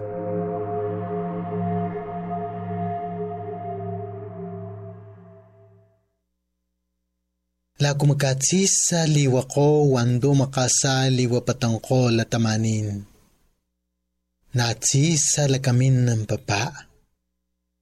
Makatsininan ng pilan na lanan. Nakatsiko ya la tamanin ng pinalanan. Taksh tampakanokos maralkan. Pala ang kotsang kos tachiwin kan.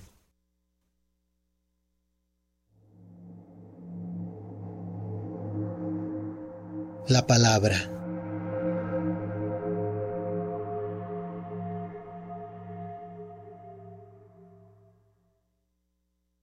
Como cada mañana, los habitantes del pueblo desayunan un plato de esperanza. Sentada en la alborada, la luna presagia buena cosecha. Los habitantes del pueblo lo saben toman el morral, salen a sembrar palabras.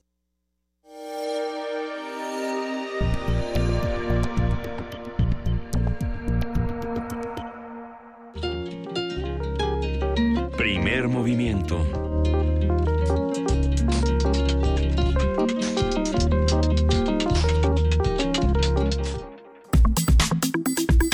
Nota Nacional. Dominga Xochitl Rodríguez fue detenida el pasado lunes en Puerto Vallarta, Jalisco, acusada de enriquecimiento ilícito y asociación delictuosa. De acuerdo con la PGR, la exsecretaria de Consejo Técnico de Espacios Públicos de Veracruz recibió de Javier Duarte un departamento y una camioneta. Además, en los nueve meses como funcionaria estatal, Tres amasó una riqueza de más de cuatro millones de pesos. Durante la segunda audiencia contra el exgobernador de Veracruz, realizada el 22 de julio, Xochitl III fue mencionada en las declaraciones como supuesta pareja sentimental de Eduardo. Y bueno, luego de su detención, un juez de control le dictó dos años de prisión preventiva y ahora se encuentra recluida en el penalito de Playa Linda. Mientras tanto, la esposa del exmandatario, Karime Macías, no ha sido inculpada por la PGR, a pesar de que testigos le han señalado de ser la administradora del dinero que salía de manera ilícita del erario. Y aquí nos interesa enfatizar este asunto de cómo transformamos las notas de corrupción en, novelas. Sí, en novela del corazón a partir de las notas, ya deja Jane Austen. no, pero yo luego con amor, es que a mí me gusta mucho. pero no, Jane Austen y Duarte en la misma en la misma frase parece que no la quiere. No, sí la quiero. Al que no quiero es al otro, pero bueno, esa es otra historia. A partir de las notas sobre Javier Duarte, Corín Tellado te la presto. Y Xochitl 3, discutiremos el manejo mediático y político del tema con Arturo Ángel Mendieta, él es reportero de Animal Político, especializado en temas de seguridad, justicia, corrupción y transparencia y alguien que ha seguido de cerca eh, todo lo que está sucediendo en Veracruz. Alfredo, Arturo Ángel, perdón, ¿cómo estás? Buen día. Hola, ¿cómo están? Muy buenos días. Un gusto de nuevo estar aquí en, su espacio, a sus órdenes. A ver, Arturo, ¿qué es lo que se nos está... Eh, ¿Qué se está quitando del foco al momento en el que se centra la atención en Xochitl 3? Eh, mira, yo, yo, diría que en realidad el caso de Xochitl es una, e, es, es es una arista en este gran entramado de, corrupción que es el caso el caso Duarte eh, eh, eh, donde las autoridades evidentemente jugaron juegan un rol pero también yo diría que los medios jugamos otro no es decir es decir el caso de Xochitl y, y, creo que lo platicamos aquí y yo estuve en la audiencia cuando se menciona se menciona el tema de ella en una audiencia que realmente es muy larga son fueron casi 12 horas aquella audiencia donde se determinó abrir proceso contra Duarte, pues cuando se menciona el tema de Xochitl, que, básicamente se di, este ocurre cuando uno de los fiscales está leyendo una declaración que dio uno de los testigos que la PG representará ya en un próximo en el juicio contra Duarte el próximo año, pues cuando están leyendo la declaración de este de, de, este testigo, pues en algún momento se dice que el testigo eh, refiere que tuvo que comprar unos departamentos y una camioneta en la Ciudad de México para una eh, señorita que se llama Xochitl 3 que le dieron esa orden con carácter de urgente y que y, y, y, los fiscales, según el resumen de la declaración que nos leyeron, le preguntan quién es Xochitl 3 y él dice que pues él creía o estaba enterado que era la novia del, del gobernador. Realmente es todo, eh, este, lo, y, y, lo que, pero el tema se magnifica hacia afuera, ¿no? Y aquí es donde yo te diría que, eh, este, yo no descartaría evidentemente que, que, que intencionalmente las autoridades hubieran metido ese dato en el resumen que dieron de, de, de, de, esa declaración a sabiendas que había iba a haber evidentemente medios de comunicación en la audiencia, pero en realidad es un dato de muchos otros que se dan y que si uno lo piensa, yo te diría desde el punto de vista del caso que quería presentar la PGR en contra de Duarte, bueno, tiene lógica porque se trataba de decirle al juez cómo había varios ejemplos a través de los cuales se supone que que, que, que, finalmente Duarte se beneficiaba de todo este desvío de recursos públicos. Lo que sucede después, y yo ahí sí digo, quiero ser muy honesto, yo creo que hay gran responsabilidad de los medios de comunicación en el sentido de que se empieza a, a, a, a, sacar que si ella, que, que, le habían matado al esposo, que pero, pero incluso llegando a un punto de, de, de, de, revivir fotos de ella que salía, en fin, no sé, con poca ropa, etcétera. Entonces, yo te diría que más bien hay una gran responsabilidad mm, mm, después de ese momento de los propios medios de comunicación en cómo se empezó a crecer el tema de, de, de, de, Xochitl, de Silamante, etcétera, y, y, y, y, se empezó a hacer una bola de nieve en el caso.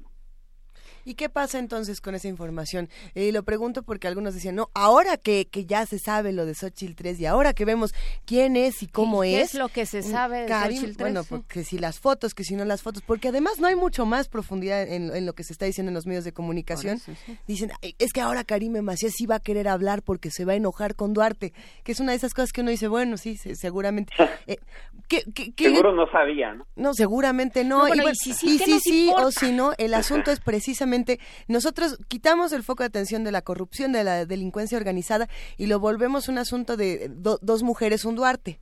¿no? Y, y, y peleense entre ustedes y, y como siempre las mujeres tienen la culpa de, de los crímenes de, de los hombres y, y, toda una serie de cosas que se han repetido en medios de comunicación. ¿Qué tendríamos que hacer o cómo tendríamos que replantear el discurso para que no se nos vaya la verdadera información de este tema? Pues, pues yo creo que yo creo que eh, eh, eh, exigiendo y enfocándonos en el tema de de, de, de, de las acciones que, que, hicieron cada uno de estos personajes y de lo que ha hecho o no ha hecho las autoridades, ¿no? Es decir, en el caso de Xochitl 3, sí. este, pues ella está detenida y justamente hoy, por cierto, atender su audiencia, pues no por, no, pero ella realmente no está detenida más allá de, de que así lo parece, pues, por toda esta, esta, este discurso mediático que se hizo, no está detenida por por, por, por, lo que dijo el testigo en la audiencia de la PGR, la detuvo la Fiscalía de Veracruz, que, que es una investigación totalmente distinta a la de la PGR, y justamente en Animal Político publicamos ayer eh, el, el, motivo y los datos eh, duros, uh -huh. la detienen porque eh, pues ella tiene propiedades a su nombre y una de ellas se compró, por ejemplo, a través de una empresa fantasma, ¿no? Que, que, que cuando uno ve la empresa, nosotros rápidamente la conectamos con la red de empresas fantasma que revelamos el año pasado y que recibieron recursos públicos. Entonces, yo te diría que más bien hay que enfocar el tema pues en, en, en, en que se presenten lo que hicieron estas personas uh -huh. y, y, y, no irnos tanto. Digo, está muy padre el chisme de, de, de que además nos encanta en México, ¿no? Las telenovelas y los culebrones y eso nos encanta. Pero yo te diría que más bien hay que enfocarlo por el tema de, de, de, de qué hicieron y no hicieron eh, estos estos personajes no por ejemplo el caso de Karime no yo creo que eh, este yo yo incluso ayer comentaba el periódico Reforma sacaba una comparación en, uh -huh. que decía bueno la novia ya y la esposa no y, y digo eh, cada eh, cada quien tiene sus opiniones respecto a ese tipo de, de, de comparaciones no, no es tan sencillo, pues, pero, pero sí se vale, sí yo creo que sí vale la pena y, y sí es válido hacerse la pregunta que de hecho nos hemos estado haciendo desde hace varias semanas y meses en el caso de Karime, eh, eh, eh, de qué pasa con ella, ¿no? Es decir, cuando uno se pone a desentrañar las cosas, sabes que, por ejemplo, la Fiscalía de Veracruz, si bien tiene también muchos datos en contra de, de, de Karime Macías, no podría proceder como, como lo hizo con, eh, con Xochitl, porque Karime, si bien era presidenta del DIF, pues es estatal, pues ese es un cargo honorario, ¿no? En realidad ella no es legalmente ni fue nunca servidora pública, a diferencia de Xochitl, que sí lo fue y por lo tanto la pueden acusar de que las, las propiedades que tiene no son acordes al sueldo al que recibía, ¿no? Este, en el caso de, de Karime no, pero entonces hay que, yo creo que eh, vale la pena poner el foco, bueno, pero hay muchos señalamientos y también los hemos platicado aquí, y entonces ahí le toca la PGR la que realmente tiene tiene desde el año pasado testimonios en, en contra eh, que señalan a Karime de muchas cosas pues sería un caso, si bien no de enriquecimiento ni de desvío de recursos, porque Karime no fue funcionaria, pues sí de lavado de dinero, como lo está haciendo con otras personas, ¿no? Que, que tampoco fueron funcionarios, pero que en el caso de Duarte están siendo acusadas de lavado de dinero. Entonces, yo yo se lo preguntaba incluso al propio subprocurador de la PGR la semana pasada en una entrevista qué pasó con Karime y ellos dicen que están siguiendo una estrategia, que no sé qué. Entonces, bueno, pero aquí lo que llama la atención es que nunca siquiera le han citado a declarar, ¿no? Entonces, yo creo que son las cosas en las que tenemos que estar justamente poniendo el foco más allá en que si en que si eh, eh, eh, en la parte digamos sentimental que, que sí es entretenida pero yo que lo creo que lo preocupante aquí es que cómo están procediendo las autoridades y, y, en qué momentos se están escogiendo para hacerlo.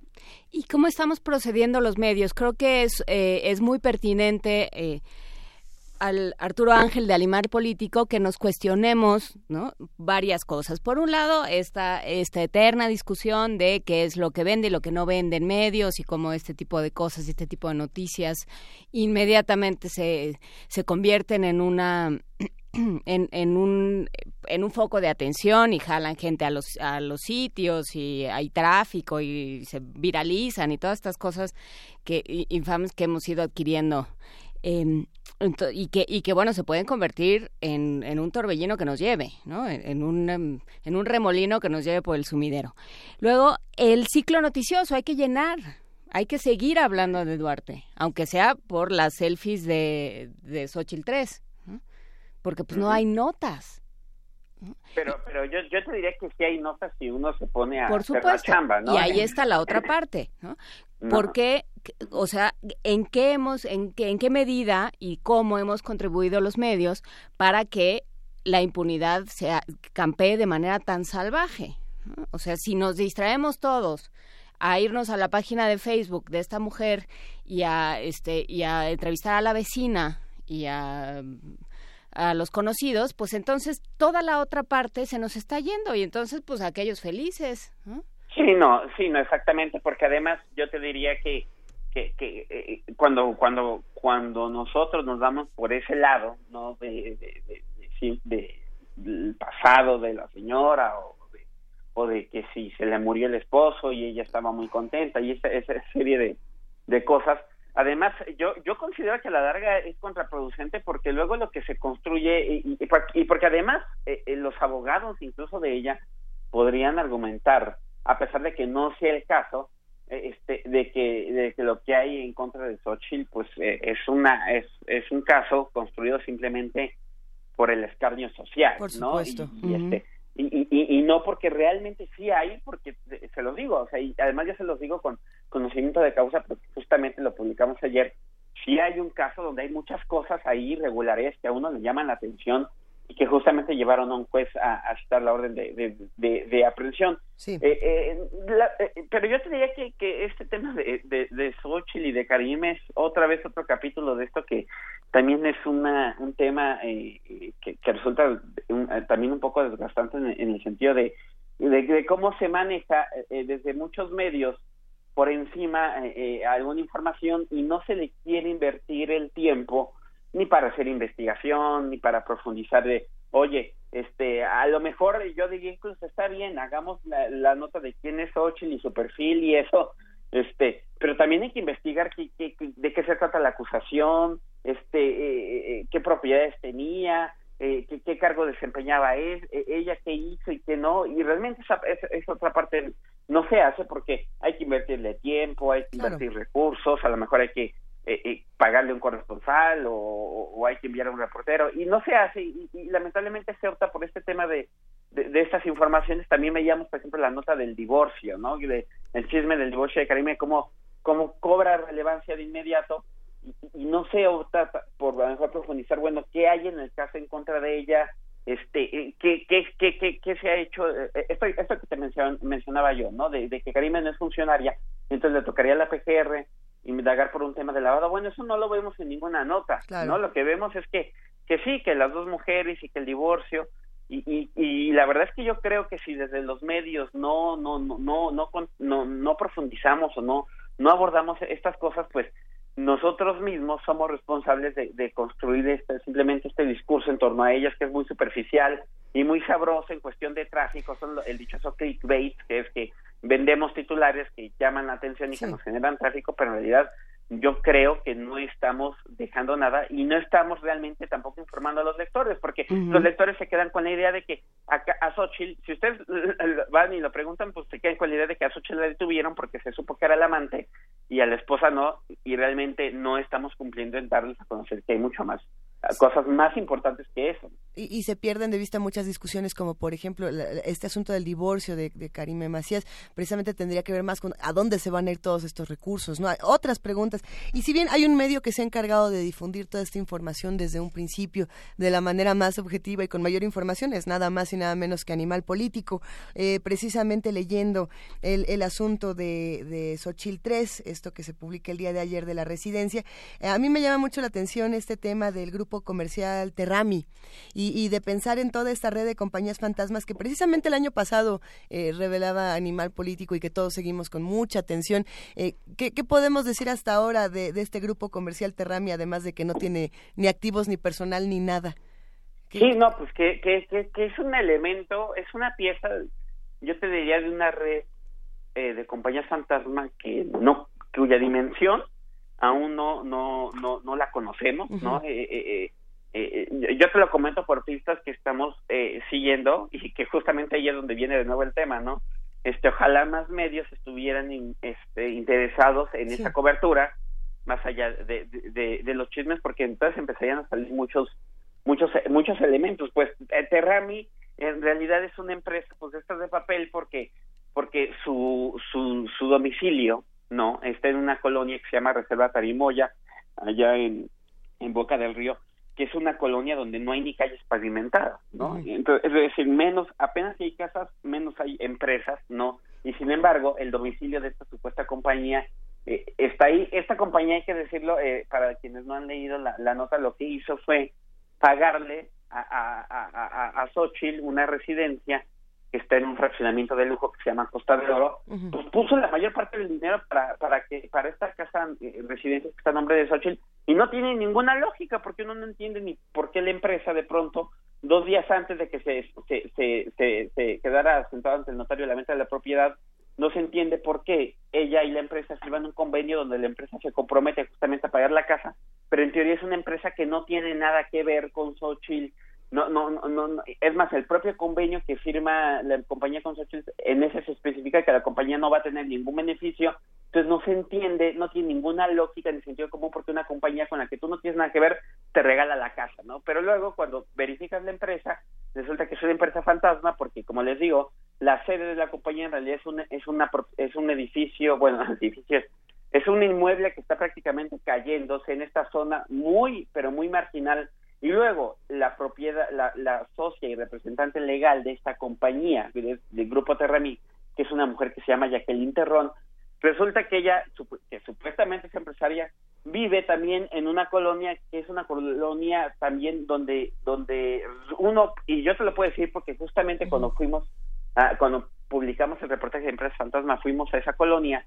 esta es una colonia donde difícilmente pueden vivir empresarios, ¿no? Y, y, y, realmente lo que hay ahí son direcciones de muchas personas que aparecen como dueños de supuestas empresas, pero esas personas o ya no viven ahí, o sí viven ahí, pero no tienen ni la más remota idea de, que sean empresarios, yo eh, este, pues nosotros pudimos documentar que engañaron a personas para que se firmaran papeles y yo no descarto también posiblemente hay personas que se prestaron a firmar documentos para fungir como como como, dueños de, de, empresas no entonces esta señora Jacqueline resulta que vive en, una calle de, de, una colonia que se llama Virgilio Uribe en Veracruz que, que además la dirección de ella coincide con la dirección de una de las empresas fantasma eh, eh, es decir, el domicilio personal de ella eh, es también fue también usado como como dirección fiscal de otro grupo de compañías fantasma, en fin, es un entramado gigantesco. Santas casualidades, de compañías.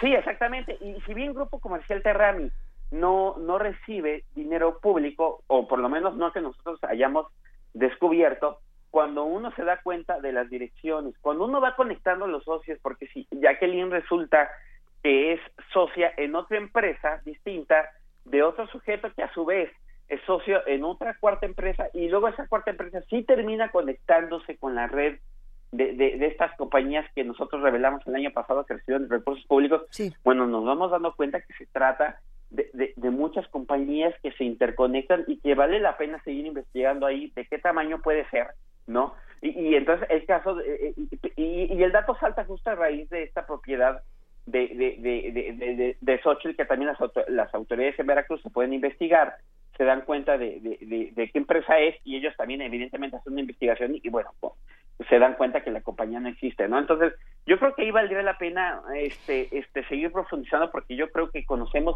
apenas los primeros ejemplos de una de una red de compañías que seguramente puede tener dos, decenas y cientos de empresas y que no sabemos hasta ahora para qué otras cosas más pudieron haberse haberse usado. Sí, pero si algo ilustra todo esta esto que acabas de exponer, eh, Arturo Ángel Mendieta es eh, la cantidad de tiempo, de recursos humanos, de recursos materiales que implica hacer una investigación de este tipo. O sea, decir, es una nota que vamos a cubrir durante tres días y con eso tenemos y con los boletines de prensa y con lo que nos diga más o menos la PGR y con lo que nos platique nuestro corresponsal allá, ya estamos, pues quiere decir que estamos dejando de lado pues la inversión importante que tienen que hacer los medios y el trabajo que tienen que hacer los medios. O sea, a, eso voy con mi, con mi pregunta de en, en qué sentido y en qué medida hemos colaborado para, para que estas cosas sigan así. O sea, si, si mañana nos olvidamos del tema y nos seguimos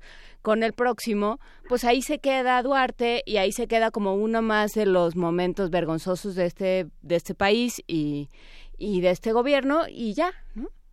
Sí, no, no, no, yo, yo, yo por eso, este, creo que debería, vamos, e, e, es decir, muchos muchos reporteros estuvimos en la en, la audiencia, bueno, no mucho, pero los 30 que cabíamos, no, en la sala de audiencia, donde se dan un cúmulo de datos que para muchos colegas también fueron datos nuevos porque ellos no habían estado en, en audiencias, por ejemplo, cuando en, aquella del año pasado donde se sentenciaron a dos hermanas que eran este el primer eslabón de esta de, de, por lo menos de, de este de este ejemplo por el cual Duarte está tras las rejas, ¿no? Pero yo te diría que el caso que hay contra Duarte eh, actualmente es un ejemplo de, de, muchos hechos irregulares eh, eh, que hay. También eso es otro ángulo, por cierto, habría que, habría que insistir más. Este, se han llegado a publicar notas, pero creo que no lo suficiente de todos esos casos de, corrupción de la administración de Duarte que están afuera y que no han llegado, incluso no han sido confirmados por la Procuraduría. Yo creo que ahí hay una gran beta y, mina que podemos seguir explotando, pero incluso el propio caso específico que la PGR llevó ante el juez, en esa audiencia se dio en un cúmulo de datos donde parece que nada más nos quedamos con el tema de la de, de la señora Xochitl, que es el tema que se vende fácil, que a lo mejor a los quejas les resulta atractivo, pero no, yo creo que, que, que, que ahí eh, fue una, una audiencia de 12 horas donde se soltaron un montón de, de, información y deberíamos de profundizar este eh, eh, más, más, en eso claro. esa es mi opinión no digo yo tampoco este quiero sonar a que, que, quiero tirar de línea a otros medios cada quien decide qué apuesta editorial este es la que prefiere pero yo en mi particular punto de vista y también lo que creo y hemos y seguimos en Animal Político es que es que pues hay que profundizar más bien en, la investigación de los casos de corrupción para que no se quede simplemente como un chisme. Y entonces justo lo que dices nos olvidemos de Duarte hasta enero no que es la próxima audiencia donde se va a definir si le, eh, este cuándo le, le, van a abrir el juicio, etcétera, y mientras ya llega el, el, el, otro gobernador en turno, que es este corrupto, que ya sea que sea Borges o sea quien sea, y entonces sí, nada más vamos dando tumbos entre, y no profundizamos en nada, ¿no? Entonces simplemente estamos entre la declaración ITIS y entre los chismes, y yo te diría que no, vale la pena invertirle tiempo a, al periodismo de, de investigación. Afortunadamente, eh, eh, eh, hemos visto casos como eh, de este equipo mexicanos contra la corrupción y la impunidad de esta organización que que, que, que, en la que tienen un brazo que es investigación periodística donde hay reporteros muy talentosos que están produciendo materiales sobre Odebrecht, sobre otras cosas y compartiéndolo con medios porque ellos son una plataforma, no no son un medio y así varios medios están a, están están aceptando entrarle publicando ya sea Reforma, el Universal, Animal Político, aceptando los, contenidos que ellos generan, pero pero sería bueno que los medios también ellos por su cuenta o más medios le invirtieran a, también a sus equipos de, de, investigación y a seguir estos reportajes de mediano y de largo aliento que, que, que ya le hemos visto, sí pueden tener impacto este eh, siempre y cuando haya un trabajo bien hecho y, sustentado y ojalá viéramos más periodismo de ese tipo en lugar de nada más de, de este tipo de notas pues de, de chisme, ¿no? Pues Venga. nos vamos como, como siempre con la... Son en el camellón del Paseo de la Reforma. También se realizarán una conferencia magistral, un, un conservatorio y un ciclo de cine, precisamente. En estas actividades participan el Seminario Universitario de Culturas del Medio Oriente, la Filmoteca de la UNAM, la Secretaría de Desarrollo Institucional, el Instituto de Investigaciones Sociales y el Gobierno de la Ciudad de México. A partir del conjunto de actividades propuesto por el seminario, hablaremos sobre las problemáticas alrededor de esta crisis humanitaria, los escenarios que plantea y la responsabilidad internacional. Ya se encuentra en la línea el doctor Carlos Martínez Azad, investigador emérito de la UNAM y bueno, pues él es Premio Nacional de Ciencias Sociales, coordinador del Seminario Universitario de Culturas del Medio Oriente. Y siempre nos da mucho gusto hablar contigo, Carlos. Muy buenos días, ¿cómo estás? Muy buenos días, qué gusto saludarlos. Muchas gracias por, por tomarnos la llamada. ¿Cómo, ¿Cómo podemos seguir hablando de esta crisis, de esta crisis migratoria que, que si bien se discute profundamente en la Unión Europea, en nuestro país y en otras latitudes, no se ha podido resolver? Bueno, eh, has, has, has dicho algo, algo que me parece clave creo que no se discute lo suficiente, okay. creo que no se sabe lo suficiente de lo que está pasando ahí, menos en, en países como el nuestro, uh -huh. donde donde tan preocupados por las problemáticas internas que, que acabamos de escuchar una de una de ellas, pues ponemos poca atención a lo que sucede fuera de fuera de nuestro país y creo que la intención de del seminario de culturas de Medio Oriente y, y esta actividad que vamos a tener sobre los migrantes del Mediterráneo pues es, es, es mostrar ante la mayoría de los ojos mexicanos que acepten ver un poco más allá de lo que sucede aquí que, que estamos pasando por problemas muy fuertes de los cuales no debíamos ser tan ajenos uh -huh. y eh, y pues la verdad no hemos tenido respuestas eh, no hay recepción de inmigrantes de los que están viviendo las penurias que están viviendo los que los que llegan a Europa por ese medio cuando es que llegan verdad porque ya se mencionó la cantidad de ahogados que que se han dado en el mar Mediterráneo sí. en, en, en, en lapsos tan cortos solamente en en la crisis de entre 15 y 16 murieron cinco mil personas ahogadas en el Mediterráneo. Eh, es, es como, es, es, es que realmente a mí me, me parece impresionante un país como México que ha recibido a tantos inmigrantes a lo largo de su historia, donde tenemos minorías tan amplias como la de los españoles, como la de los libaneses que proceden de aquella región, en cierta forma la de los sirios, Eh, pues es increíble que no haya una respuesta que siquiera nos haga no sé que, que haya una una pequeña un pequeño brillo de lo que ha sido México en, la aceptación de, de inmigrantes en, en diferentes partes de, en diferentes momentos de su historia. Así es que creo que la intención es que que pues de veras volvamos los ojos a, hacia allá y un poco romper con esa con esa maldición que vamos encima de la que hablaba Octavio Paz, que los mexicanos solamente nos vemos el ombligo. Y, y creo que, que por eso pues es muy importante. Y, y las imágenes del del fotógrafo Gabriel Tizón, que serán las que estarán expuestas en Reforma, creo que es un testimonio, testimonio contundente de del drama que se está viviendo en la en la región que atañe a, a hombres, mujeres y niños y, y que pues la verdad eh, lo más lo más increíble de, de toda esta situación es cómo cómo ha participado espontáneamente la sociedad civil, las ONGs que, que se han que se han eh, dado el trabajo de, de, de, recibirlos a las orillas del mar, etcétera, llegando en unas condiciones eh, brutales. Algunos de los videos que vamos a exhibir en, en la sala Julio Brancho de la UNAM eh, muestran precisamente esos momentos de llegada que son eh, bueno, absolutamente impresionantes porque llegan prácticamente muertos, ¿verdad? Los resucitan cuando llegan a las orillas de la playa. Eh, algo pues verdaderamente drástico y pues la intención es pues crear conciencia de lo que está de lo que está sucediendo de lo que está sucediendo en la región.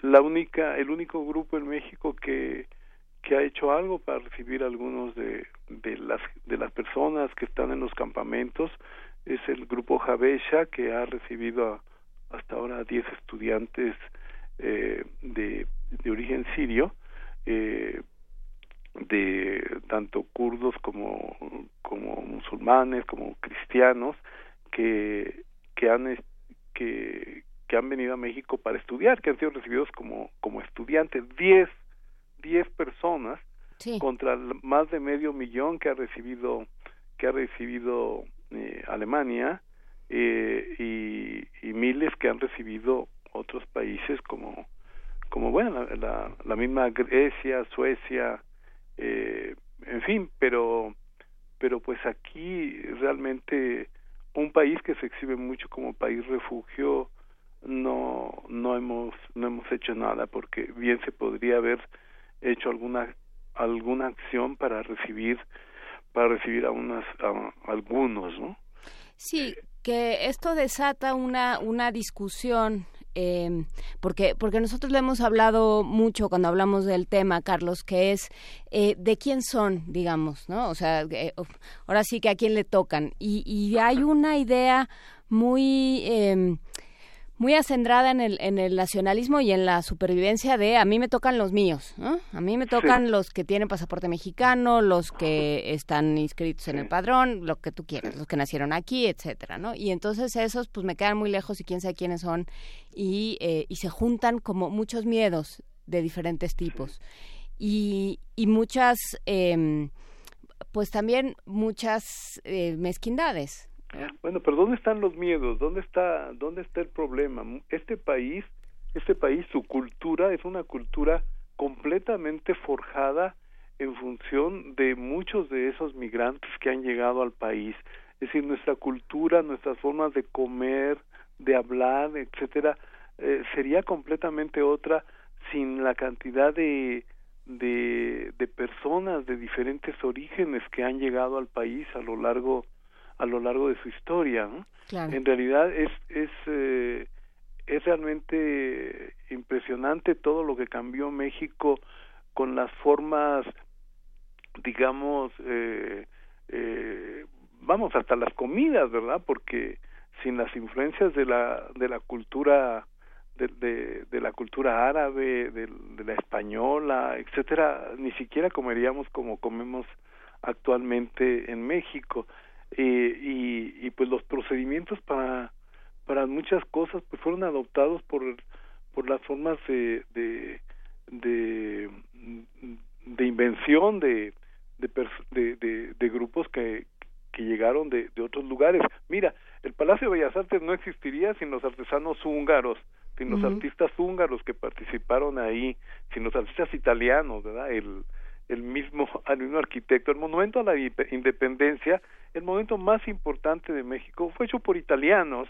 digo, salvo la proyección de Antonio Rivas Mercado. Eh, es decir, nada más te lo digo como lo digo como un ejemplo. Es decir, ahí está la mano de mucha gente. El, el monumento a Benito Juárez es hecho por por italianos también. Así es que eh, imagínate lo que hemos aprendido de, de, de esas manos de, de, artistas de que, que, heredan la tradición de, de Carrara, de, de, bueno, que en la sangre traen esa cultura heredada de Miguel Ángel, eh, Da Vinci, etcétera. Eh, creo que creo que hay muchas cosas que que realmente nos tendrían que, que abrir más a, a, a cualquier tipo de inmigrantes. Yo no digo que hay que cerrar la puerta a nadie. Yo lo que digo es por qué frente a una crisis de esas dimensiones eh, México no no establece también una una forma un eh, de, de, de ayuda verdad que que en este momento es fundamental. Y mira México aunque tengamos tenemos aquí el problema de, de eh, guatemaltecos, hondureños, salvadoreños, porque he estudiado todas las migraciones en, en México y todos esos problemas los los conozco los conozco muy bien.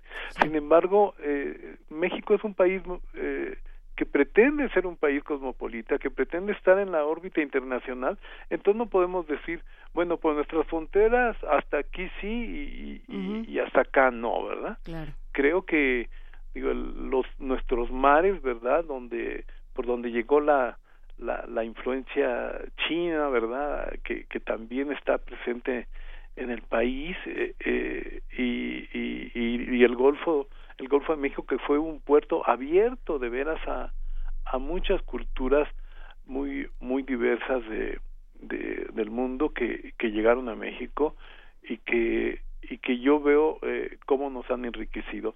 Los de los miedos a veces creo que se refiere más al, al problema del asunto del terrorismo islámico, que, que así se le denominó a un grupo, pues a un sí. grupo muy reducido de, de, de personas que han hecho mucho daño y que y que su principal objetivo era afectar a los propios a los propios ellos es decir a actuar en sus propios países.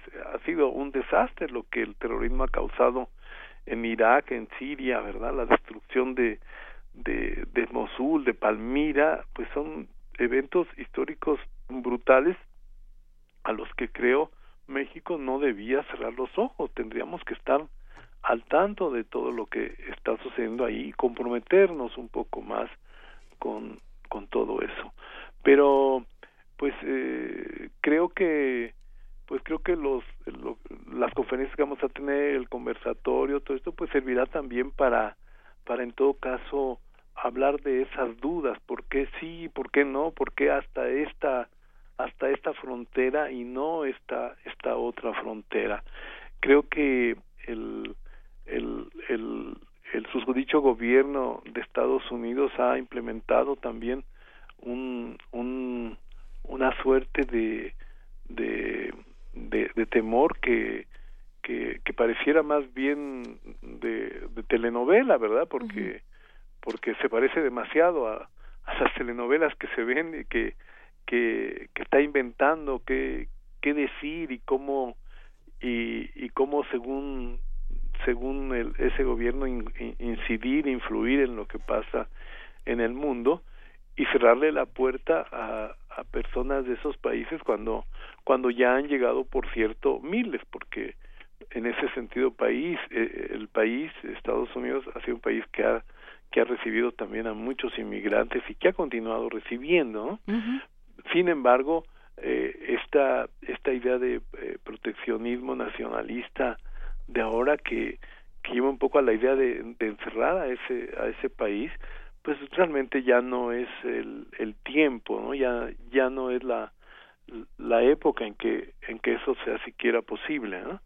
Así es que pues creo que que con, con esto que, estamos viviendo, con los dramas que vemos a diario en el Mediterráneo, si abrimos si abrimos los ojos, las travesías que hacen los migrantes en medio del calor, del frío, del frío brutal por por los caminos de, de los países bálticos, eh, etcétera, intentando llegar a un a un a un sitio donde los puedan acoger es es, es es tremendo. Por otra parte, algo algo que es muy interesante también que refuta un poco la idea de los medios, la cantidad de, de de profesionistas que están llegando a Europa por por estos por estos medios ha sido también eh, algo muy, muy relevante. La cantidad de médicos de, de, ingenieros de, de, de gentes preparadas verdad que, que sin duda pues pueden también eh, ayudar a, al, al desarrollo de, de los países donde finalmente llegan. Y, y, claro que vale mucho la pena la discusión. ahorita hay ya varios estudios sobre lo que aportan en términos de ingresos económicos los los migrantes en diferentes países. Y bueno no se diga México la, con las remesas enormes que recibe verdad que que realmente es uno de los ingresos eh, eh, fundamentales. Es decir ahí favorecido por la la emigración de mexicanos hacia Estados Unidos. Pero bueno, se trata pues de, de, de un fenómeno que sin duda también tiene esa esa posibilidad, ¿no? Así es que creo que que pues sí invito a todos a que a que conozcan las fotografías, sobre todo que estarán entre en Reforma entre Glorieta de la Palma e Insurgentes a partir del sábado y, y pues creo que es una manera también de confrontarnos como como lo que somos, como lo que hemos sido, también como como producto de esas de esas migraciones que que yo creo que más bien nos han enriquecido con la diversidad cultural que nos han traído. Pues eh, queda hecha la invitación. Muchísimas gracias, Carlos Martínez Azad. Ya está el cartel en, en las redes, ya toda la información en nuestras redes para acudir a las diferentes actividades que va a organizar el, el Seminario Universitario de Culturas del Medio Oriente. Muchísimas gracias, Carlos Martínez Azad. Muchísimas gracias, muy amable. Saludos al público. Un, abrazo. Gran abrazo. Hasta luego. Vamos a escuchar a continuación más música de la curaduría de Ricardo Peláez, que está, que está nada más y nada menos que dedicada a Chava Flores a 30 años de su fallecimiento. ¿Cuál vamos a escuchar? ¿Cuál sigue? ¿Sigue Martita la Piadosa, si no me equivoco? La terrible paradoja, dice Ricardo Peláez, la terrible paradoja del infortunio de las personas bondadosas y la buenaventura de los malvados, contada a través de la historia de dos hermanas. Juana Inés y Luisa. No. Telma y Luis. Martita y Matilde. Vamos a escuchar Martita la Piadosa.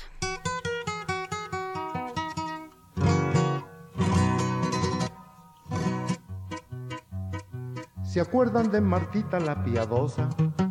Se iba, la bailaba las mañanas, luego iba a trabajar, regresaba a planchar, así era todas, todas las semanas. ¿Se acuerdan de Matilde que su hermana Llegaba esa a las seis de la mañana, venía de parrandear, ya no podía ni andar, era de mucho mundo así llegar.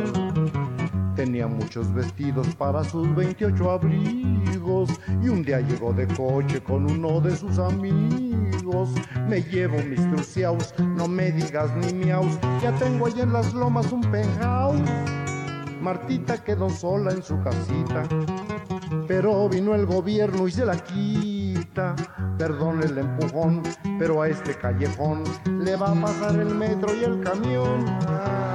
Ay, ojón, Con razón ahora dicen matita la tusa, puro ellos le dejaron la pobrecita. La chapulina le dicen brinco para allá y brinco para acá y brinco.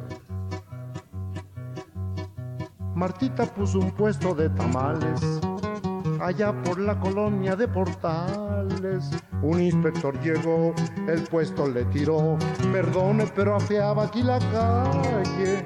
En cambio la Matilde abrió en Polanco un antro para gente muy moderna. Al vicio los tiró, buena lana sacó, eso es hacer negocios a gogo. Martita vendió tacos con su resto de fortuna y un día le clausuraron porque no cerró a la una. En cambio Matildis puso otra casa gris y cierra cuando quiere la infeliz. Martita ya está enferma y desahuciada. Matilde está gordota y colorada. Yo le suplico a usted que si algo pregunté, si sabe la respuesta me la dé.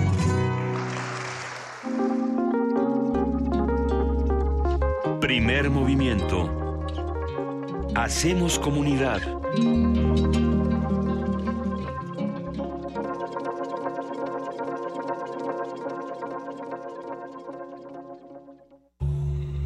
A finales del año pasado se contaron 170 museos y 43 galerías en la Ciudad de México.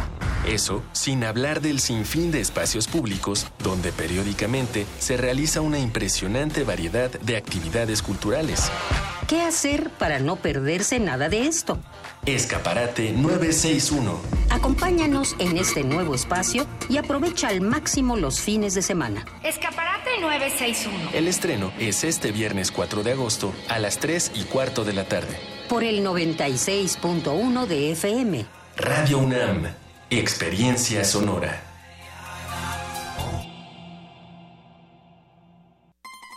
Sarcasmo, buen humor y una visión crítica de la sociedad. Cine Club Radio Cinema presenta un ciclo dedicado al director italiano Marco Ferreri. Proyectaremos Dillinger ha muerto, La Gran Comilona, No tocar a la mujer blanca, Ordinaria locura y Nitrato de plata. Acompáñanos todos los miércoles de agosto a las 6 de la tarde en la sala Julián Carrillo de Radio UNAM. La entrada es libre. Radio UNAM, experiencia sonora.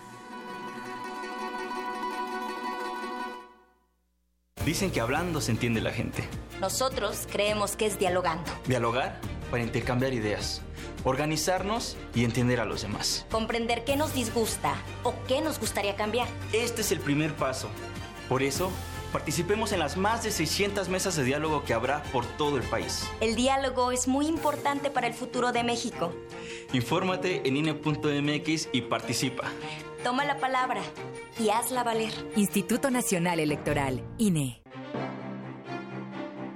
Una inmersión a los espacios arquitectónicos emblemáticos del país es lo que ofrece la muestra Cándida Hofer en México, conformada por una selección de 38 fotografías con imágenes del Teatro de Gollado, el Hospicio Cabañas de Guadalajara, el Teatro Juárez de Guanajuato, el Palacio de Bellas Artes, la Biblioteca Vasconcelos, la Catedral Metropolitana. Cándida Hofer en México se puede visitar en el antiguo Colegio de San Ildefonso, Centro Histórico de la Ciudad de México.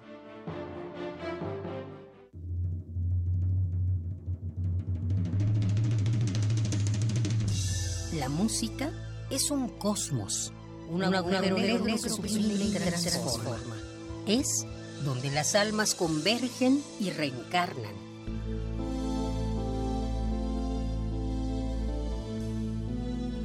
El Festival Intersecciones trae para ti la música de Astral Earth. Viernes 4 de agosto a las 21 horas en la sala Julián Carrillo de Radio UNAM. Entrada libre. Ven y abre tu conciencia a nuevos sonidos. Radio UNAM, experiencia sonora. En primer movimiento, las voces de los radioescuchas son las que nos dan vida. Por eso los invitamos a formar parte del festejo de nuestros primeros tres años. Participa en el radioteatro El pájaro del alma de Michal Snunit. Puedes bajar el texto de nuestras redes sociales y practicar en casa. El 4 de agosto podrías formar parte de la transmisión especial desde la sala Julián Carrillo.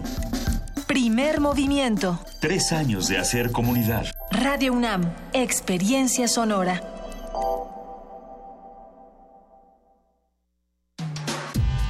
Primer movimiento. Podcast y transmisión en directo en www.radiounam.unam.mx.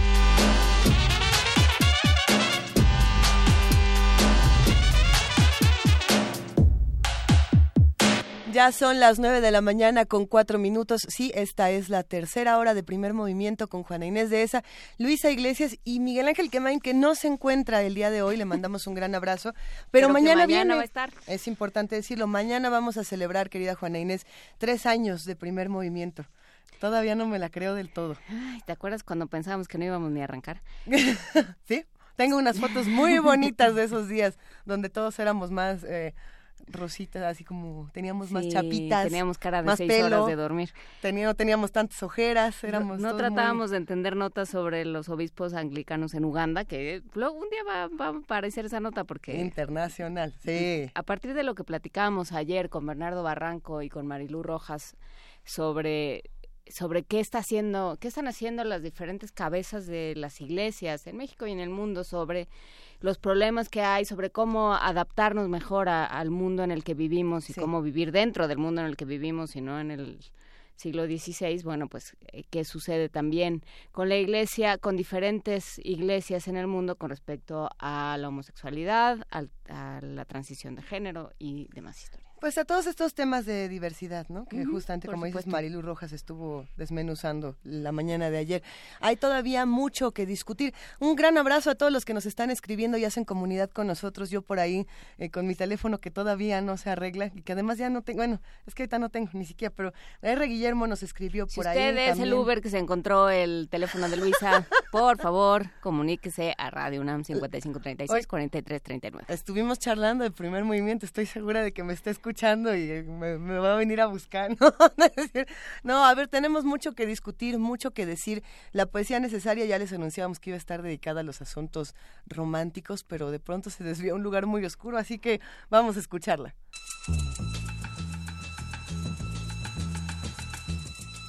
Es hora de poesía necesaria.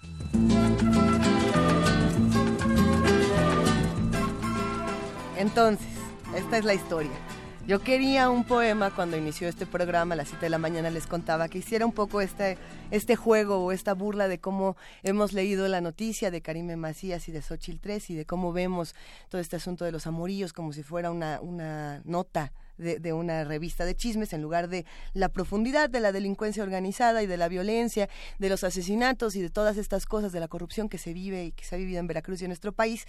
Eh, y estaba buscando un poema sobre eso cuando de pronto no sé cómo, me encontré con una de estas voces que a mí me parecen fundamentales, sobre todo de la poesía joven. Eh, su nombre es Ocean Buong. Él él sobre todo es muy famoso en Estados Unidos, hay que decirlo, tiene nació en 1988. ¿Qué? Tiene 29 años. Hay gente que nace en 1988. Yo pensé que yo había sido la última de, que había nacido en el plan. No, no, no, es, es, impresionante porque tiene una voz profunda, desgarradora. El poema que voy a leer a continuación, yo no lo esperaba, pensé que iba a ser una, una suerte, insisto, de parodia y en realidad me ha dejado el pellejito eh, bastante conflictuado. La traducción que vamos a escuchar es de Elisa Díaz Castelo quien es una poeta igual de joven, ella es de 1986, quiere decir que debe tener por ahí de 31 añitos, más o menos. Entonces, bueno, estos poetas jóvenes que nos están dando una sacudida intelectual, emocional, y sobre todo con este poema que se llama Rompehogares, recuerden ese título mientras hablamos de todo, de todo este, este, este entramado. Y al terminar escucharemos la pieza This Mess We're In, este desastre en el que estamos juntos, de PJ Harvey con Tom York de Radiohead. Pero bueno, rompehogares. Y así fue como bailamos, arrastrando los vestidos blancos de nuestras madres. Agosto volvía nuestras manos rojo oscuro, y así amamos. Medio litro de vodka y una tarde en el desván. Tus dedos acariciando mi pelo, mi pelo un incendio. Nos cubríamos los oídos y los arranques de tu padre se convertían en latidos. Cuando nuestros labios se tocaron, el día se cerró como un ataúd. En el Museo del Corazón, dos personas sin cabeza construyen una casa en llamas. La escopeta siempre estuvo sobre la chimenea. Siempre hay tiempo para matar, solo para rogarle a un Dios que lo devuelva. Si el desván no, el coche. Si el coche no, el sueño. Si el chico no, su ropa. Si vivo no, cuelga el teléfono. Porque el año es una distancia que hemos recorrido en círculos. Es decir, así bailamos, a solas en cuerpos dormidos, es decir, así nos amamos, en la lengua un cuchillo que se vuelve una lengua.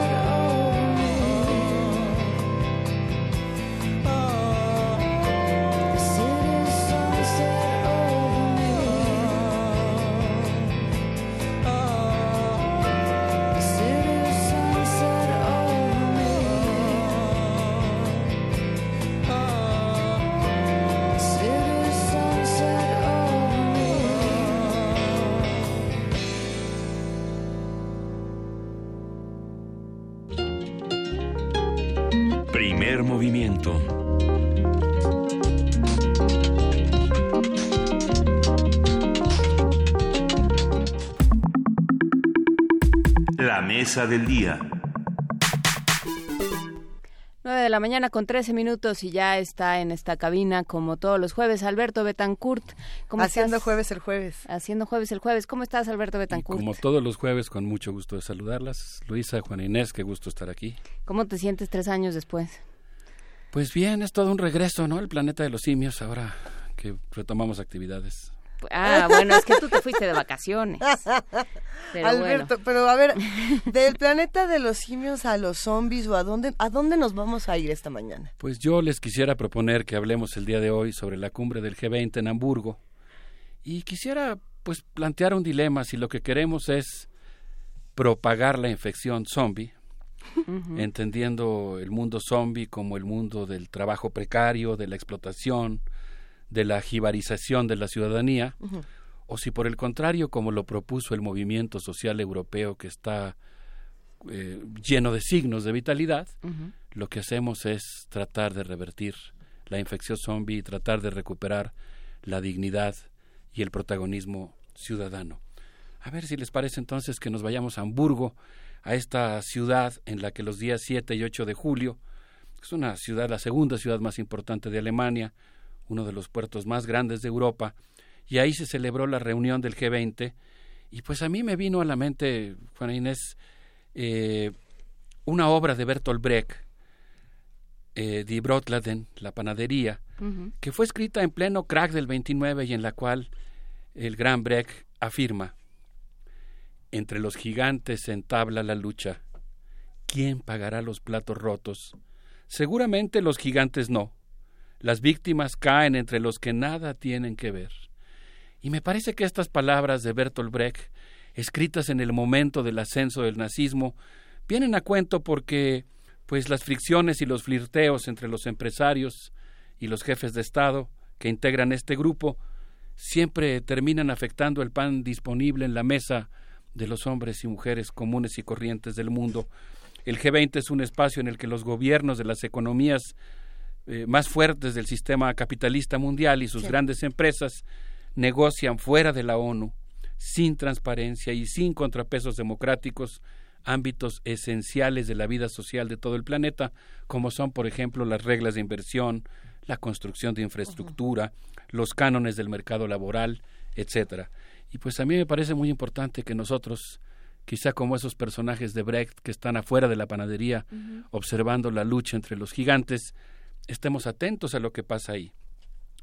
Eh, quisiera darle las gracias a mi amiga Dolores Rojas, quien es integrante de la Fundación Heinrich Bell, que nos ha hecho favor de pasarnos una serie de documentos que elaboró la Fundación sobre su lectura de esta cumbre, que junto con algunos medios alemanes me permitieron integrar el corpus para tratar de escudriñar lo que pasa ahí. Siempre es difícil porque son reuniones que se realizan a puerta cerrada y porque además pasan tantas cosas en esas cumbres y por otro lado para complementar la dificultad de leer ese Hay galimatías tanto chisme. hay tanta Exacto. banalidad, ¿no? Tanta cosa sobre que si sonrió, que si se sentó con las piernas abiertas, despatarrado, etcétera. Hay, hay tanta banalidad que es como difícil internarse en esa niebla para tratar de entender qué fue lo que pasó. Yo quisiera señalar cuatro rasgos que me parecen importantes de la cumbre.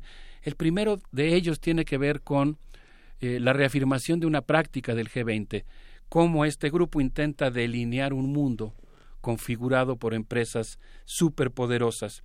Una de las cumbres que se realizan paralelamente a la reunión de jefes de estados es la reunión del Business 20, que está constituida por 706 empresas de 26 países del mundo y que a partir de la presidencia que tuvo México y específicamente el entonces presidente Felipe Calderón, cuando la reunión se celebró en Los Cabos, ha ido adquiriendo cada vez mayor peso, de manera muy preocupante porque los empresarios llegan con sus intelectuales a sueldo, con centros de investigación construidos ex profeso para argumentar su visión del mundo y están tratando de col- están tratando con mucho éxito de colar entre las políticas públicas globales las ideas que permiten beneficiar no al interés público general, sino a las empresas privadas. Alberto, permítame que te interrumpa un, un momento y quizás es una pregunta inocente, pero bueno, me llama la atención pensar cuál de estas reuniones es primero.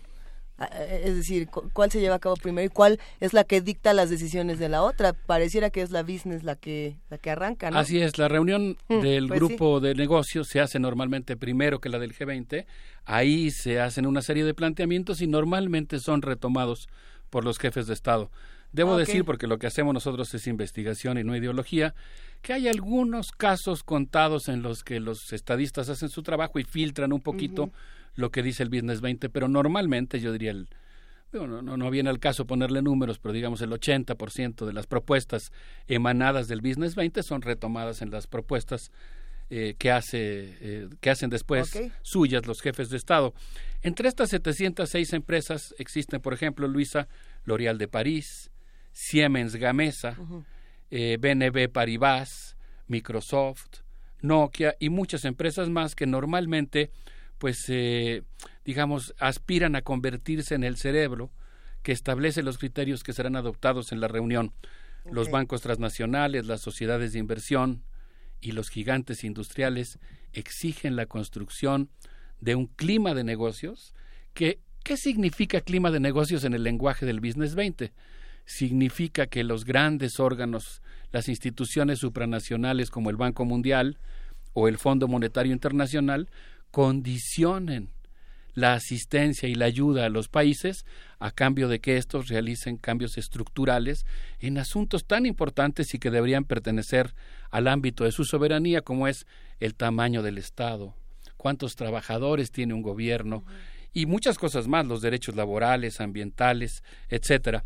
Normalmente cuando el Business 20 habla de construir un clima de negocios, se refiere básicamente a desmantelar lo que ellos consideran la sobreregulación estatal. Consecuentemente, los grandes empresarios mm, promueven el blindaje de las inversiones, es decir, que los gobiernos conviertan en ley la perspectiva y los intereses empresariales.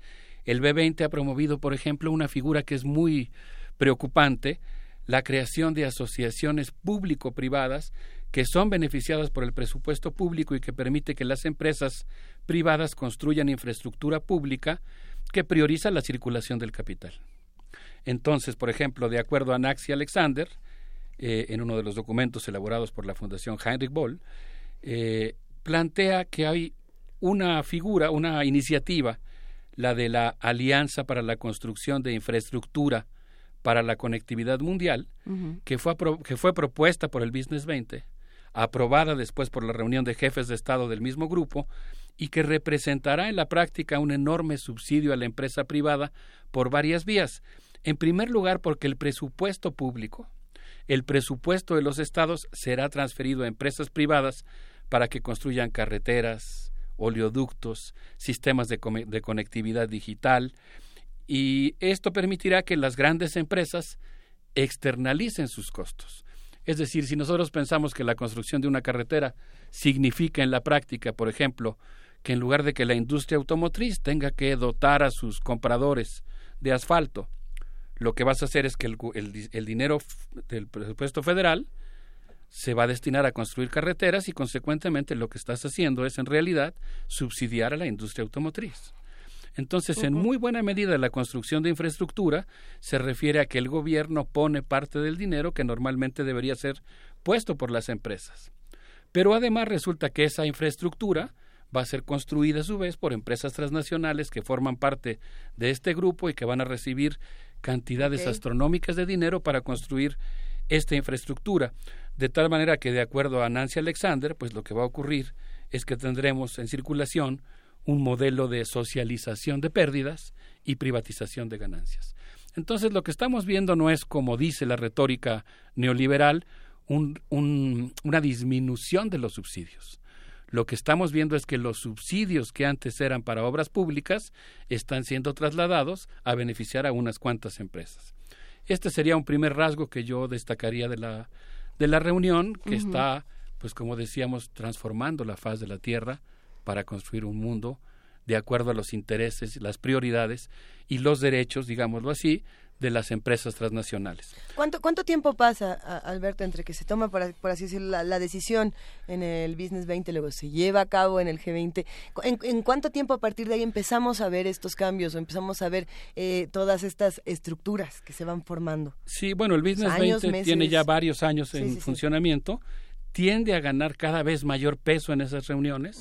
Yo, yo creo que es una figura muy interesante porque en realidad lo que está haciendo es que está eh, promoviendo, digámoslo así, una eh, conversión de un espacio fundamental de negociación de la gobernabilidad, la economía y la seguridad mundial en un espacio en el que de hecho se consuma la subordinación del Estado a los intereses particulares empresariales. Eh, por estas razones que creo que es muy importante estar atendiendo a lo Sí. que pasa ahí. Un segundo rasgo que yo quisiera comentar de la eh, importancia que tuvo esta reunión celebrada en la preciosa ciudad de Hamburgo es que pues eh, hubo cambios geopolíticos importantes. Yo creo que estamos en un momento en el que Estados Unidos asistió a la reunión con una actitud demasiado autoritaria y con una postura propia que no fue adoptada por los demás integrantes del grupo, al menos no con la sumisión y de manera automática como había venido ocurriendo. La cumbre activó de alguna manera el potencial de importantes reacomodos geopolíticos. De acuerdo, por ejemplo, a Ralph Neukirch, eh, en una nota publicada en el periódico Der Spiegel, la amenaza estadounidense de una guerra comercial está empujando a la formación de un eje Beijing-Berlín. Sin embargo, dice el propio autor, pues existen muchas diferencias entre ambos países que podrían obstaculizar dicha alianza. Alemania desea el mercado chino. China desea ansiosamente el saber hacer alemán. El autor, eh, Neukirch, hace un, pone un ejemplo y dice que cita el caso de Siemens, que se alió con China para fabricar trenes rápidos. La empresa del, las empresas del gigante asiático aprendieron a hacer los trenes, copiaron el modelo alemán, rompieron con Siemens y ahora exportan sus trenes rápidos a todo el mundo. De tal manera que, pues, es- digamos, aunque hay una tendencia y esta es una posibilidad a una cierta alianza entre Angela Merkel y Xi Jinping, por Se lo menos Se antoja dificilísimo, pero bueno, ajá. Así es, tienes razón, Sí. porque en realidad hay muchos intereses económicos entre Alemania y Estados Unidos. Hay, digamos, una coincidencia de clase y de intereses económicos. No, pero que- además, políticamente, en vísperas de elecciones, yo creo que Angela Merkel no se va a meter esa. Pero por otra parte, siento que hay un vacío que está dejando Estados Unidos. Estados Unidos está completamente concentrado en América Latina, en recuperar América Latina. Desde mi punto de vista, su apuesta estratégica para eh, prevalecer en la competencia con la Unión Europea y con China consiste básicamente en la captura de América Latina y de manera específica estaba yo revisando las cifras, obviamente con toda la cautela de alguien que no tiene una formación económica, pero veía yo las principales importaciones estadounidenses son de petróleo, proveniente fundamentalmente de Venezuela y de México. ¿Y cuál creen ustedes que es la principal exportación de Estados Unidos? Que de acuerdo al Fondo Monetario Internacional es la economía más compleja del mundo. No la estoy reduciendo a, a un país bananero que vive de un solo producto, pero el 30% de sus exportaciones se componen de productos refinados del petróleo. Es muy probablemente eso lo que explica el continuo sabotaje a la posibilidad de que se construyan refinerías en México. Y pues yo creo que también la enorme presión que Estados Unidos está ejerciendo en contra del gobierno de Venezuela. De tal suerte que, claro, Estados Unidos lo que quiere en este momento es recapturar América Latina, ya lo logró de alguna manera en Brasil, donde el gobierno que se está tambaleando se ha vuelto a alinear con, con el gobierno norteamericano, y esa es, digamos, la apuesta estratégica de Estados Unidos, que en otros terrenos, no- no sé si lo más exacto sea decir que se está replegando, pero está cambiando la jugada. Y eso sí podría permitir que en algún momento dado eh, Angela Merkel, como ha ocurrido, por ejemplo, en esta reunión, tenga, digamos, al menos leves acercamientos con China. Eh, digamos, el hecho de que una especie de acuerdo entre China y Alemania haga un contrapeso en algunos de los puntos donde los pocos puntos en los que Estados Unidos y Alemania tienen diferendos. Eh, las tensiones entre Donald Trump y Angela Merkel también pueden reactivar algo que a mí eh, me parece interesante, que es una idea que surgió al principio de los gobiernos de Merkel y de Putin, la idea de una gran Europa que tenga una alianza estratégica con Rusia. Y ahí sí cuidado, porque si se forma, digo, cuidado en el sentido de cuidado para Estados Unidos, que tendría un competidor extraordinariamente eh, poderoso. Entonces, por ejemplo, Vladimir Putin llegó a Hamburgo señalando que estaba perfectamente vital Ya hacía falta Putin en la conversación. el sí, proyecto sí. Nord Stream 2, que es un Ujú. gasoducto que transportará gas natural de Rusia a la Unión Europea a través del mar Báltico y que ayudará a que Alemania abandone, como se lo ha propuesto, creo que incluso constitucionalmente, la energía nuclear. De tal manera que un segundo rasgo que presentó esta reunión es que, si bien ustedes con toda cautela decían existen muchas limitaciones para esta alianza, sí hubo, digamos, cierto flirteo que en términos diplomáticos y geopolíticos puede implicar la creación de un contrapeso a este mundo que eventualmente puede estar tendiendo a volverse ligeramente más multipolar en términos de que no hay una supremacía absoluta de los Estados Unidos porque hay una retracción de la hegemonía norteamericana en el mundo. Sí, pero si los gobiernos dejan de tener tanta importancia, porque esa es la otra parte, o sea, si se empieza a diluir el poder de los gobiernos eh, y los, las empresas empiezan a convertirse en actores políticos, o bueno, no empiezan, porque llevamos desde la revolución industrial, pero eh, las empresas se afianzan como actores políticos, ¿qué más da, quién te- o qué, qué más da eh, cuál sea el más popular del G20? Yo por eso digo que nosotros tenemos que tener una discusión muy seria respecto a, a las teorías que están tratando de explicar el mundo contemporáneo. Lo dices muy bien, la tendencia empieza desde la revolución industrial, pero está, digamos, dando un salto cualitativo que está implicando, de hecho, la transformación de la naturaleza y el carácter de los estados nacionales. Y ahí pues estaría, por ejemplo, la postura de William Robinson que dice se está formando una clase burguesa transnacional que ya no tiene fronteras, que no tiene intereses nacionales y como y como señalas, digamos, sería un poco por esta por esta tendencia que tú estás planteando, pues eh, de alguna manera los intereses empresariales transnacionales son más poderosos que los de los estados nacionales. Pero existe también la otra parte, que es los estados se están convirtiendo en agentes promotores de las políticas de las empresas y las empresas de suyo tienen una competencia con otras empresas. Y creo que estamos en un momento geopolítico que es muy difícil de desentrañar, hay una gran incertidumbre en el mundo, porque en realidad lo que está pasando es que eso sí, hay una diferencia muy grande entre la situación económica, digamos, entre los poderes fácticos en la economía mundial y las estructuras políticas que se habían construido en la posguerra para distribuir las cuotas de poder. Y como estamos en ese momento de ajuste, un momento de ajuste como el que ocurrió en la primera, en, en la primera y en la segunda guerra mundial, pues eh, es un momento en el que pueden pasar muchas cosas y ahí vale la pena mantener eh, la mirada atenta a las distintas posibilidades entre las cuales está este reacomodo geopolítico.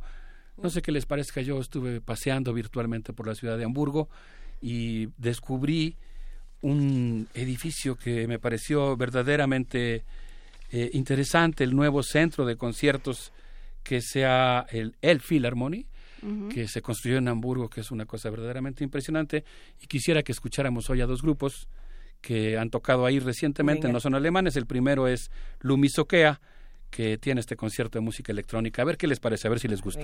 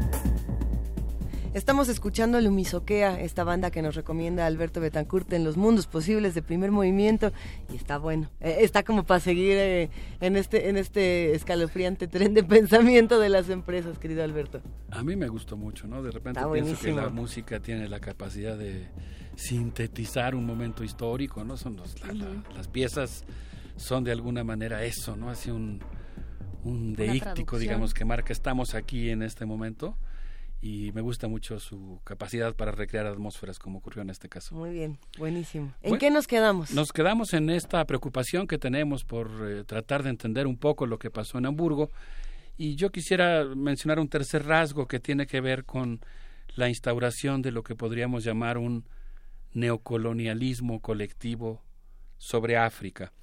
En la cumbre, eh, si bien hubo algunas diferencias que estamos señalando aquí, hubo también importantes coincidencias y una de ellas tuvo que ver con continuar el reparto de África.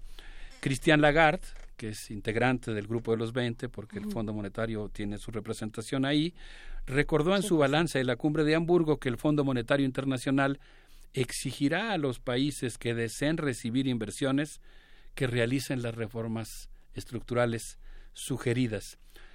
A veces cuando vemos las imágenes de los niños hidropésicos de Etiopía, o cuando vemos las catástrofes por el desmoronamiento del Estado en Somalia, eh, solemos olvidar o desconocemos el hecho de que estas catástrofes no han sido solamente resultado de una sequía o de un cataclismo natural, sino que han sido la consecuencia de la implantación de estas reformas que han destruido el Estado, que han entregado el continente africano a las transnacionales y que han creado una tierra de nadie.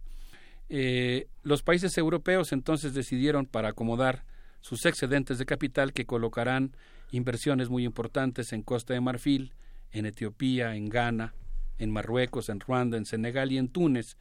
Y bajo el pretexto de la, de la implantación de energías renovables, pues han exigido a los gobiernos de África que realicen una serie de privatizaciones, que entreguen a las, asociaciones público-privadas la construcción de infraestructura y que consecuentemente pues abran sus puertas a los grandes flujos de capital europeo que van a llegar al continente. Yo quisiera eh, mencionar el último de los cuatro rasgos que me interesa señalar de la cumbre, las compulsiones destructivas de los gigantes. La reunión de alguna manera ratificó un modelo económico que promueve una tierra de gigantes basada en megaempresas, la promoción de hidrocarburos, la oda al libre comercio, la construcción de la colosal infraestructura y la industrialización de la agricultura. De acuerdo a Bárbara Unmubik, que es investigadora del, y dirigente de la Fundación Heinrich Boll, pues eh, una de las cuestiones que han ocurrido es que el, el G20 está promoviendo un modelo de agricultura industrial que ha despojado recientemente, la cifra que ella da es impresionante, ha despojado a 500 millones de productores, lo cual nos explica en muy buena medida también los flujos migratorios de los que se hablaba hace un momento. O sea, la gente no se va de sus países también nada más porque sí, lo que estamos moviendo, lo que estamos viviendo es un proceso de acumulación de capital que implica eh, un proceso de despojo. Y, que, también lo, discutíamos ayer y lo hemos discutido toda la semana, ¿no? Está la violencia, digamos, eh, física y está la violencia económica que están ejerciendo sobre todas estas comunidades. Así es, entonces lo que vemos son maremotos de flujos migratorios que en realidad podemos leer como procesos de proletarización. Quisiera concluir esta, este cuarto rasgo y mi intervención señalando que, de acuerdo a Jens Martens, que escribió un texto muy interesante, a ver si después lo podemos poner en redes, que habla sobre la influencia corporativa en el G20, él cita las palabras de Francisco González, es un texto también de, eh, de la Fundación Heinrich Boll, él cita a Francisco González, director ejecutivo del Banco Bilbao Vizcaya, Argentaria BBVA, que habló en nombre del B20 y cuestionó la sobrereglamentación y pidió que se priorizara el crecimiento por sobre la estabilidad del sistema financiero. El B20 solicitó para ayudar a los jóvenes a encontrar trabajo algo que llamó mayor flexibilidad laboral. A, mí me da mucho gusto que ahora en primer movimiento estemos permanentemente atendiendo este universo que es el mundo laboral que es tan importante. ¿Y cómo leemos la propuesta del G20? Pues eh, del Business 20. Pues básicamente como la propuesta de, desmante de, legitimar, digamos, el desmantelamiento de las condiciones contractuales. Contratos de tiempo parcial, horario flexible, contratos temporales, estudiantes aprendices y zonas de inversión con condiciones laborales especiales, como va a ocurrir en el caso de México con las zonas económicas especiales de las que se ufana el gobierno del presidente Enrique Peña Nieto, que básicamente pues son zonas especiales porque van a ser zonas donde las leyes laborales van a ser extraordinarias y de alguna manera diría yo extraterritoriales. Entonces, como vemos, pues en Hamburgo ocurrieron muchas cosas. Yo pensaba, me gustó mucho la reflexión que escuché hace un momento sobre sobre el periodismo, sobre sus tareas, sobre la manera en que el periodismo tematiza los acontecimientos. Me gustó mucho porque realmente creo que no hay tanta reflexión como debiera sobre el papel de los medios, las elecciones que tienen que tomar en sus coberturas. Y yo creo que nosotros vimos muchas imágenes de las protestas más virulentas del, del movimiento social europeo. Debo decir que también creo que el Black Bloc, este grupo que tiene una gran eh, influencia anarquista, aunque no solamente, este grupo en el que confluyen diversas corrientes libertarias, ha adquirido una gran experiencia en su enfrentamiento con la policía, puso en jaque a la policía más experimentada de Europa y creo que también ha adquirido mucha experiencia política porque aunque a veces comete el error, digamos, de aventarse de una manera salvaje contra lo que sea, a veces creo que tiene el tiento de tratar de coordinarse con otras formas de, de oposición y de protesta política. Creo que así ocurrió en Hamburgo, donde, digamos, hubo casi una sincronización, no sé si pactada, en la que hubo uno- algunos momentos en los que el Black Bloc hacía su intervención, pero había otros momentos en que dejaba libre las calles, digamos, para que hubiera otro tipo de protestas. Creo que ya evoqué aquí que una vez que fui al G7 a la cumbre de Heilig en Damar, Alemania, me tocó ver una discusión en el campamento altermundista que estaba entre las calles, eran calles formadas por tiendas de campaña, entre en la calle Carlo Giuliani y la calle Rosa de Luxemburgo había una discusión entre la delegación griega y los miembros del Black Bloc sobre la necesidad de coordinar las acciones en lugar de sabotearse unos con otros. Y hubo una protesta que fue reconocida a nivel mundial, que a mí me gustaría mucho evocar aquí, que fue la protesta que organizaron eh, un grupo de colectivos que hizo un performance que se llamó Esclavos del Sistema Actual, en el que mil personas se vistieron de gris, caminaron como zombies por las calles de Hamburgo, eh, eran hombres y mujeres vestidos y maquillados de gris, imitando la figura de zombies, marchando lentamente con actitudes de desesperanza y tristeza por las calles de Hamburgo. Y después, en un momento dado, empezaban a despertar, empezaban a despojarse de sus ropas grises, empezaron a emerger los colores y pues eh, la gente se abrazaba, los antiguos zombies se abrazaban. Yo pensaba, Juan Inés y Luisa, que amigos del auditorio, que en realidad eh, en, el- la meta- en, la, en la metamorfosis, en el texto de Franz Kafka, eh, lo que ocurre es que hay una transformación de un ser humano en un insecto. Pero lo que estamos viendo en el caso de los zombies que marcharon por las calles de Hamburgo es que al revés, hubo una recuperación de la condición humana y eso es a lo que yo creo que deberíamos de tirarle. Es decir, todos tendríamos que aspirar a, a pasar de un mundo con trabajo precario y ciudadanos jibarizados a un mundo en el que recuperemos los colores, la dignidad y la alegría de vivir. Y por eso pensaba yo, para cerrar con el texto de la panadería de Bertolt Brecht, que pues en realidad el momento más dramático de esa obra, si algunos amigos del auditorio la conocen, es cuando uno de los personajes está interviniendo para rescatar del desahucio a una vecina que está a punto de ser desalojada de su casa. Y una, una voz maligna le dice, tápate los oídos, ponte cera en los oídos, no te metas en problemas. Y yo creo que esa indiferencia, esa desesperanza es la que tenemos que combatir con optimismo histórico, pensando en que es posible revertir la condición de zombies y recuperar la condición humana. Qué maravilla, Alberto Betancourt. ¿Con qué, nos, ¿Con qué canción vamos a cerrar esta mañana? Pues eh, quisiera seguir con estas expresiones que se presentaron en el El Philharmony, este gran conjunto sí. artístico, con un grupo que se llama Family Atlántica, Sí. una pieza que se llama Cosmic, Cosmic Unity. Por cierto, nos escribieron de la Facultad de Arquitectura de la UNAM para decirnos que la Filarmónica de Hamburgo de los suizos Herzog y de Meuron marca una pauta ideológica de la arquitectura contemporánea. Ya luego nos explicarán por qué marca Ay, una pauta ideológica. Supongo que habrá mucho que decir y si uno opina de arquitectura más vale hacerlo Más con vale cautela. Solamente quise mencionar un edificio efectivamente emblemático que sintetiza muchas de las buenas y malas tendencias de la arquitectura contemporánea. Un abrazo para todos. Mil gracias, Alberto Betancourt.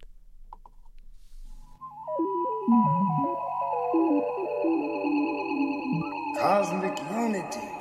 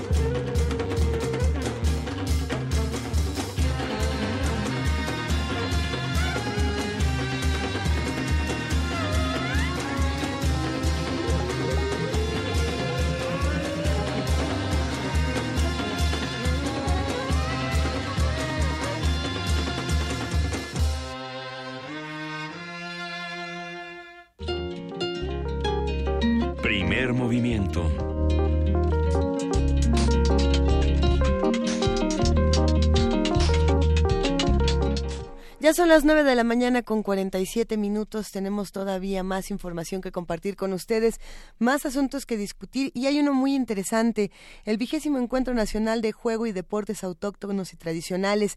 Como para hablar de este tema que ya nos han estado preguntando en redes sociales, de qué se trata, qué vamos a hacer, ya está en la línea Ana Claudia Collado, ella es presidenta de la Fundación de Juegos y Deportes Autóctonos. ¿Cómo estás, Ana Claudia? Muy buenos días.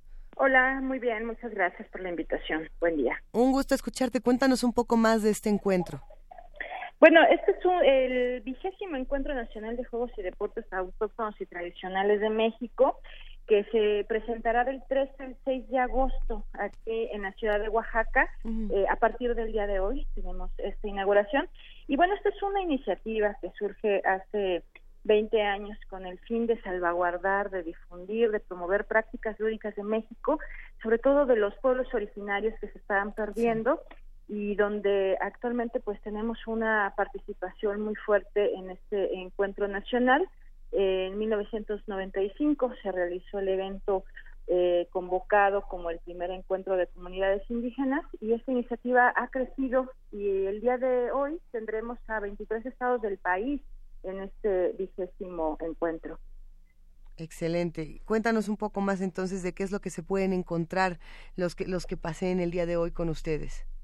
Sí, claro que sí. Eh, pues mira, tenemos alrededor de eh, 150 actividades que se presentarán en la Plaza de la Danza y en el Zócalo Alameda de la ciudad de Oaxaca y podrán ver actividades, juegos, deportes y juegos de destreza mental. Eh, por ejemplo, tenemos un circuito, una carrera de bola rarámuri, con Ujú. carrera de bola y arigüeta.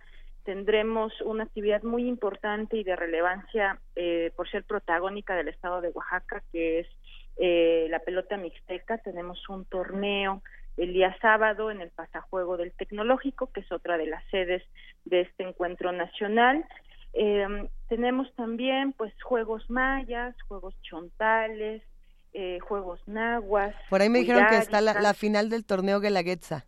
Exactamente, el torneo de la Guetza que se hace tradicionalmente en el, el lunes de cerro aquí en, en, en el pasajuego de la ciudad de. Oaxaca vamos a tener la final en, en, el, en el pasajuego del tecnológico el día sábado y también tendremos exhibiciones y otro torneo en la UAPCO, en la Universidad de Bellas Artes, que está ahí juntito al pasajuego, y vamos a tener las tres modalidades de pelota mixteca, que es la pelota mixteca de Hule, del Valle y del Forro. Tenemos a un grupo de chicos que vienen de la costa con pelota de forro, y una actividad muy relevante también de este evento es un equipo de mujeres, de mujeres peloteras de pelota mixteca. Todas estas actividades se llevan al mismo tiempo, simultáneamente, en estos espacios. Y además tenemos algunos foros importantísimos para este evento, eh, como el foro o el, el coloquio que se va a llevar en la Universidad de Anáhuac el día sábado a las 4 de la tarde, que se llama Retos y Raíces, donde haremos una profunda reflexión so- en torno al tema de los juegos autóctonos y tradicionales en estos 20 años, cuál es su perspectiva en el medio deportivo, en el medio cultural y en el medio internacional. Y bueno, muy contentos de que eh, la UNAM participe, eh, estará coordinando Juan Mario. eh, del Programa Universitario de Estudios de la Diversidad Cultural e Interculturalidad. Abrazo a Juan Mario este Pérez, cómo no. evento. Así es, le mandamos un saludo a Juan Mario. Y también tenemos eh, la premier, una premier importantísima que se había estado trabajando durante cinco años, que es el pasajuego, la premier de, del documental. El documental de Daniel Oliveras. Pasajuego de Daniel Oliveras. Eh, así celebramos muchísimo que él generosamente pues nos haya dado la premier en este marco tan grandioso que tenemos. Y este evento se llevará en el Teatro Juárez el día de mañana a las 7 de la noche. Eh, entonces estamos convocando pues a toda la comunidad pelotera mixteca porque es un, un trabajo de etnografía eh, de cómo este juego ha permeado no solamente en el estado de Oaxaca, sino a donde va la población mixteca, la Ciudad de México y en los Estados Unidos. Entonces, eh, bueno, es un trabajo para los peloteros y estamos convocando a toda la comunidad y además a toda nuestra nuestra gente que viene de 23 estados de la República. Ana Claudia, entonces, hasta donde entendemos hay exhibiciones, hay torneos, hay fotografía, hay cine, por supuesto, con el documental, eh, hay música, tenemos de todo un poco. ¿Qué, ¿Qué pasa, por ejemplo, con los talleres? ¿Quiénes pueden acercarse a los talleres y a las, y a las otras actividades eh, que van a tener en este encuentro?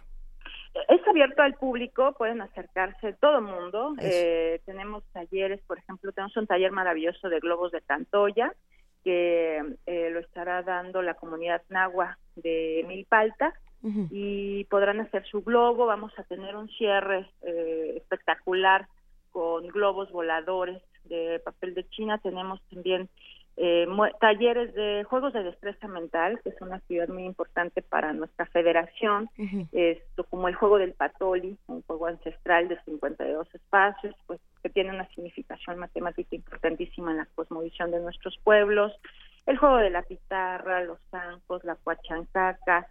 Tenemos un, eh, un, un espacio abierto, materiales, la gente que pase por aquí que pueda venir puede esto, acercarse, tomar el taller y, y llevarse a casa alguna de estas actividades. El, el juego de Patoli se antoja muchísimo. Bueno, es que habemos algunos que no sabemos jugarlo y siempre hemos querido aprender. Es el, el que tiene muchas casillas pequeñas, si no me equivoco. Exactamente, exactamente, que tiene eh, los atados de los años Ajá.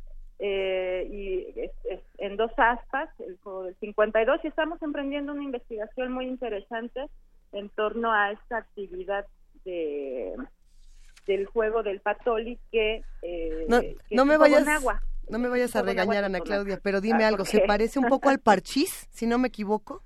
Por Pues, así decirlo. Mm, No, hay algunos juegos similares, Ajá. pero esto mm, no, eh, tienen que hacer un recorrido en las 52 casillas con una espe- con unas cañas que al momento de tirarlas tienen una marcación num- numérica, esto del 1, del 5, del 20 y tiene que hacerse un recorrido en forma de una espiral como un caracol. Hay muchas de estas actividades recordemos que poseen simbologías o Mm, que conservan esto estos elementos culturales de, de- de los ciclos de los ciclos astrales mesoamericanos del calendario están muy relacionados al calendario solar. Y tienen mucho que ver con ciclos, tienen mucho que ver con trayectos, con, eh, con viajes. Pues muchísimas gracias, eh, Ana Claudia Collado. Ojalá puedas venir un día con más calmita y explicarnos cada uno de estos juegos, porque claramente este, Queremos jugar. quere- queremos queremos darle darle la vuelta a, a los juegos, a la recreación y a la forma en la que cada uno de los pueblos se entiende, eh, se, se explica a través de ese simbolismo y de ese juego de, de, de simbolismos eh, que Claro. es el juego. Claro que sí, pues eh, cuando gusten estoy por ahí. Y los esperamos hoy a la fiesta tradicional oaxaqueña a las 5.30 que se realizará la, la calenda y a las 7 la inauguración. Pueden seguirnos también a través de nuestro Twitter como Juegos Autóctonos MX y bueno, ahí vamos a estar generando información o la página juegosautóctonos.com. Perfecto. Juegosautóctonos.com y Juegos Autóctonos MX en Twitter. Muchísimas gracias, Ana Claudia Collado, presidente de la Federación de Juegos y Deportes Autóctonos, por esta invitación al vigésimo Encuentro Nacional de Juego y Deportes Autóctonos y Tradicionales. Platiquemos pronto. Claro que sí, un gran saludo al auditorio. Hasta luego. Muchas gracias. Para continuar con esta conversa, para más bien para ya ir clausurando este espacio, la taquiza de Chava Flores. Nos despedimos antes de irnos y ya nos despedimos. Muy bien. Gracias, querida Juana Esto es Inés de Teatro en vivo, digo, no es teatro en vivo, es radio en vivo. Muchísimas vámonos, gracias a todos los que hacen comunidad con nosotros, a todos los que hacen este programa. Producción, información, redes sociales, ingenieros en cabina, eh, servicio social, coordinación de invitados. Somos un montón, lo hacemos con muchísimo cariño. Bueno, ni, ni tan montón, pero de verdad lo hacemos con cariño.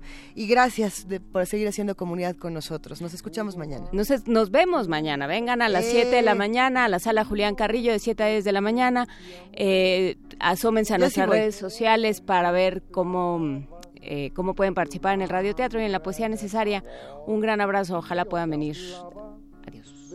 Esto es primer movimiento. El mundo desde la universidad. pantallar y las tripas de tu panza comenzar. Esto es primer movimiento y la taquiza. Hasta luego.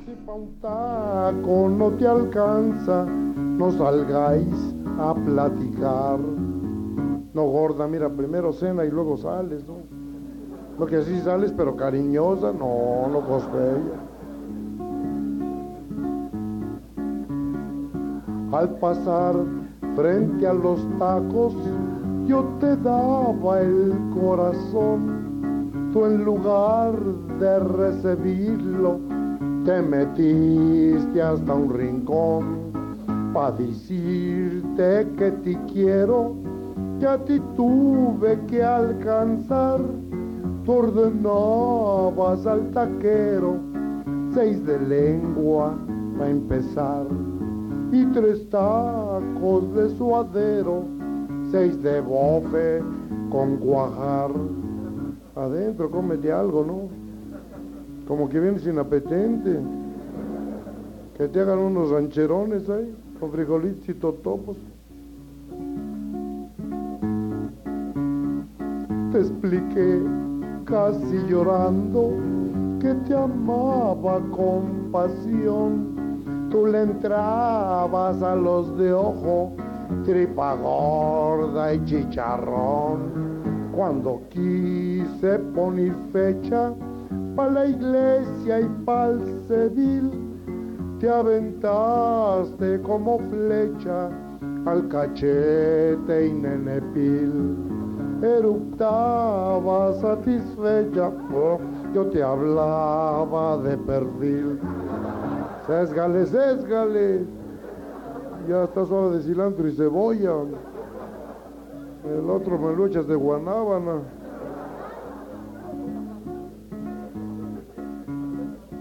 Al seguir con los de oreja, me entró la preocupación. Vino trompa, sesos buche, seis de nana y corazón. Vino el cuero a la taquiza y hasta el hígado surgió y llegó la longaniza, la cecina y el riñón. Al entrarle a la maciza me saliste con que no. Ay, dragona de mi vida, por ahí hubieras empezado. Como dijo mi amigo Pío, hasta ahí vamos bien. Al notar que me enojaba, te alcanzaste a refinar. Tres dos X bien heladas, seis machitos para acabar. Cuando al fin vino la cuenta, me tuvieron que prestar ya está bueno de botana, ahora invítame a cenar, que te mantenga el gobierno, qué manera de tragar.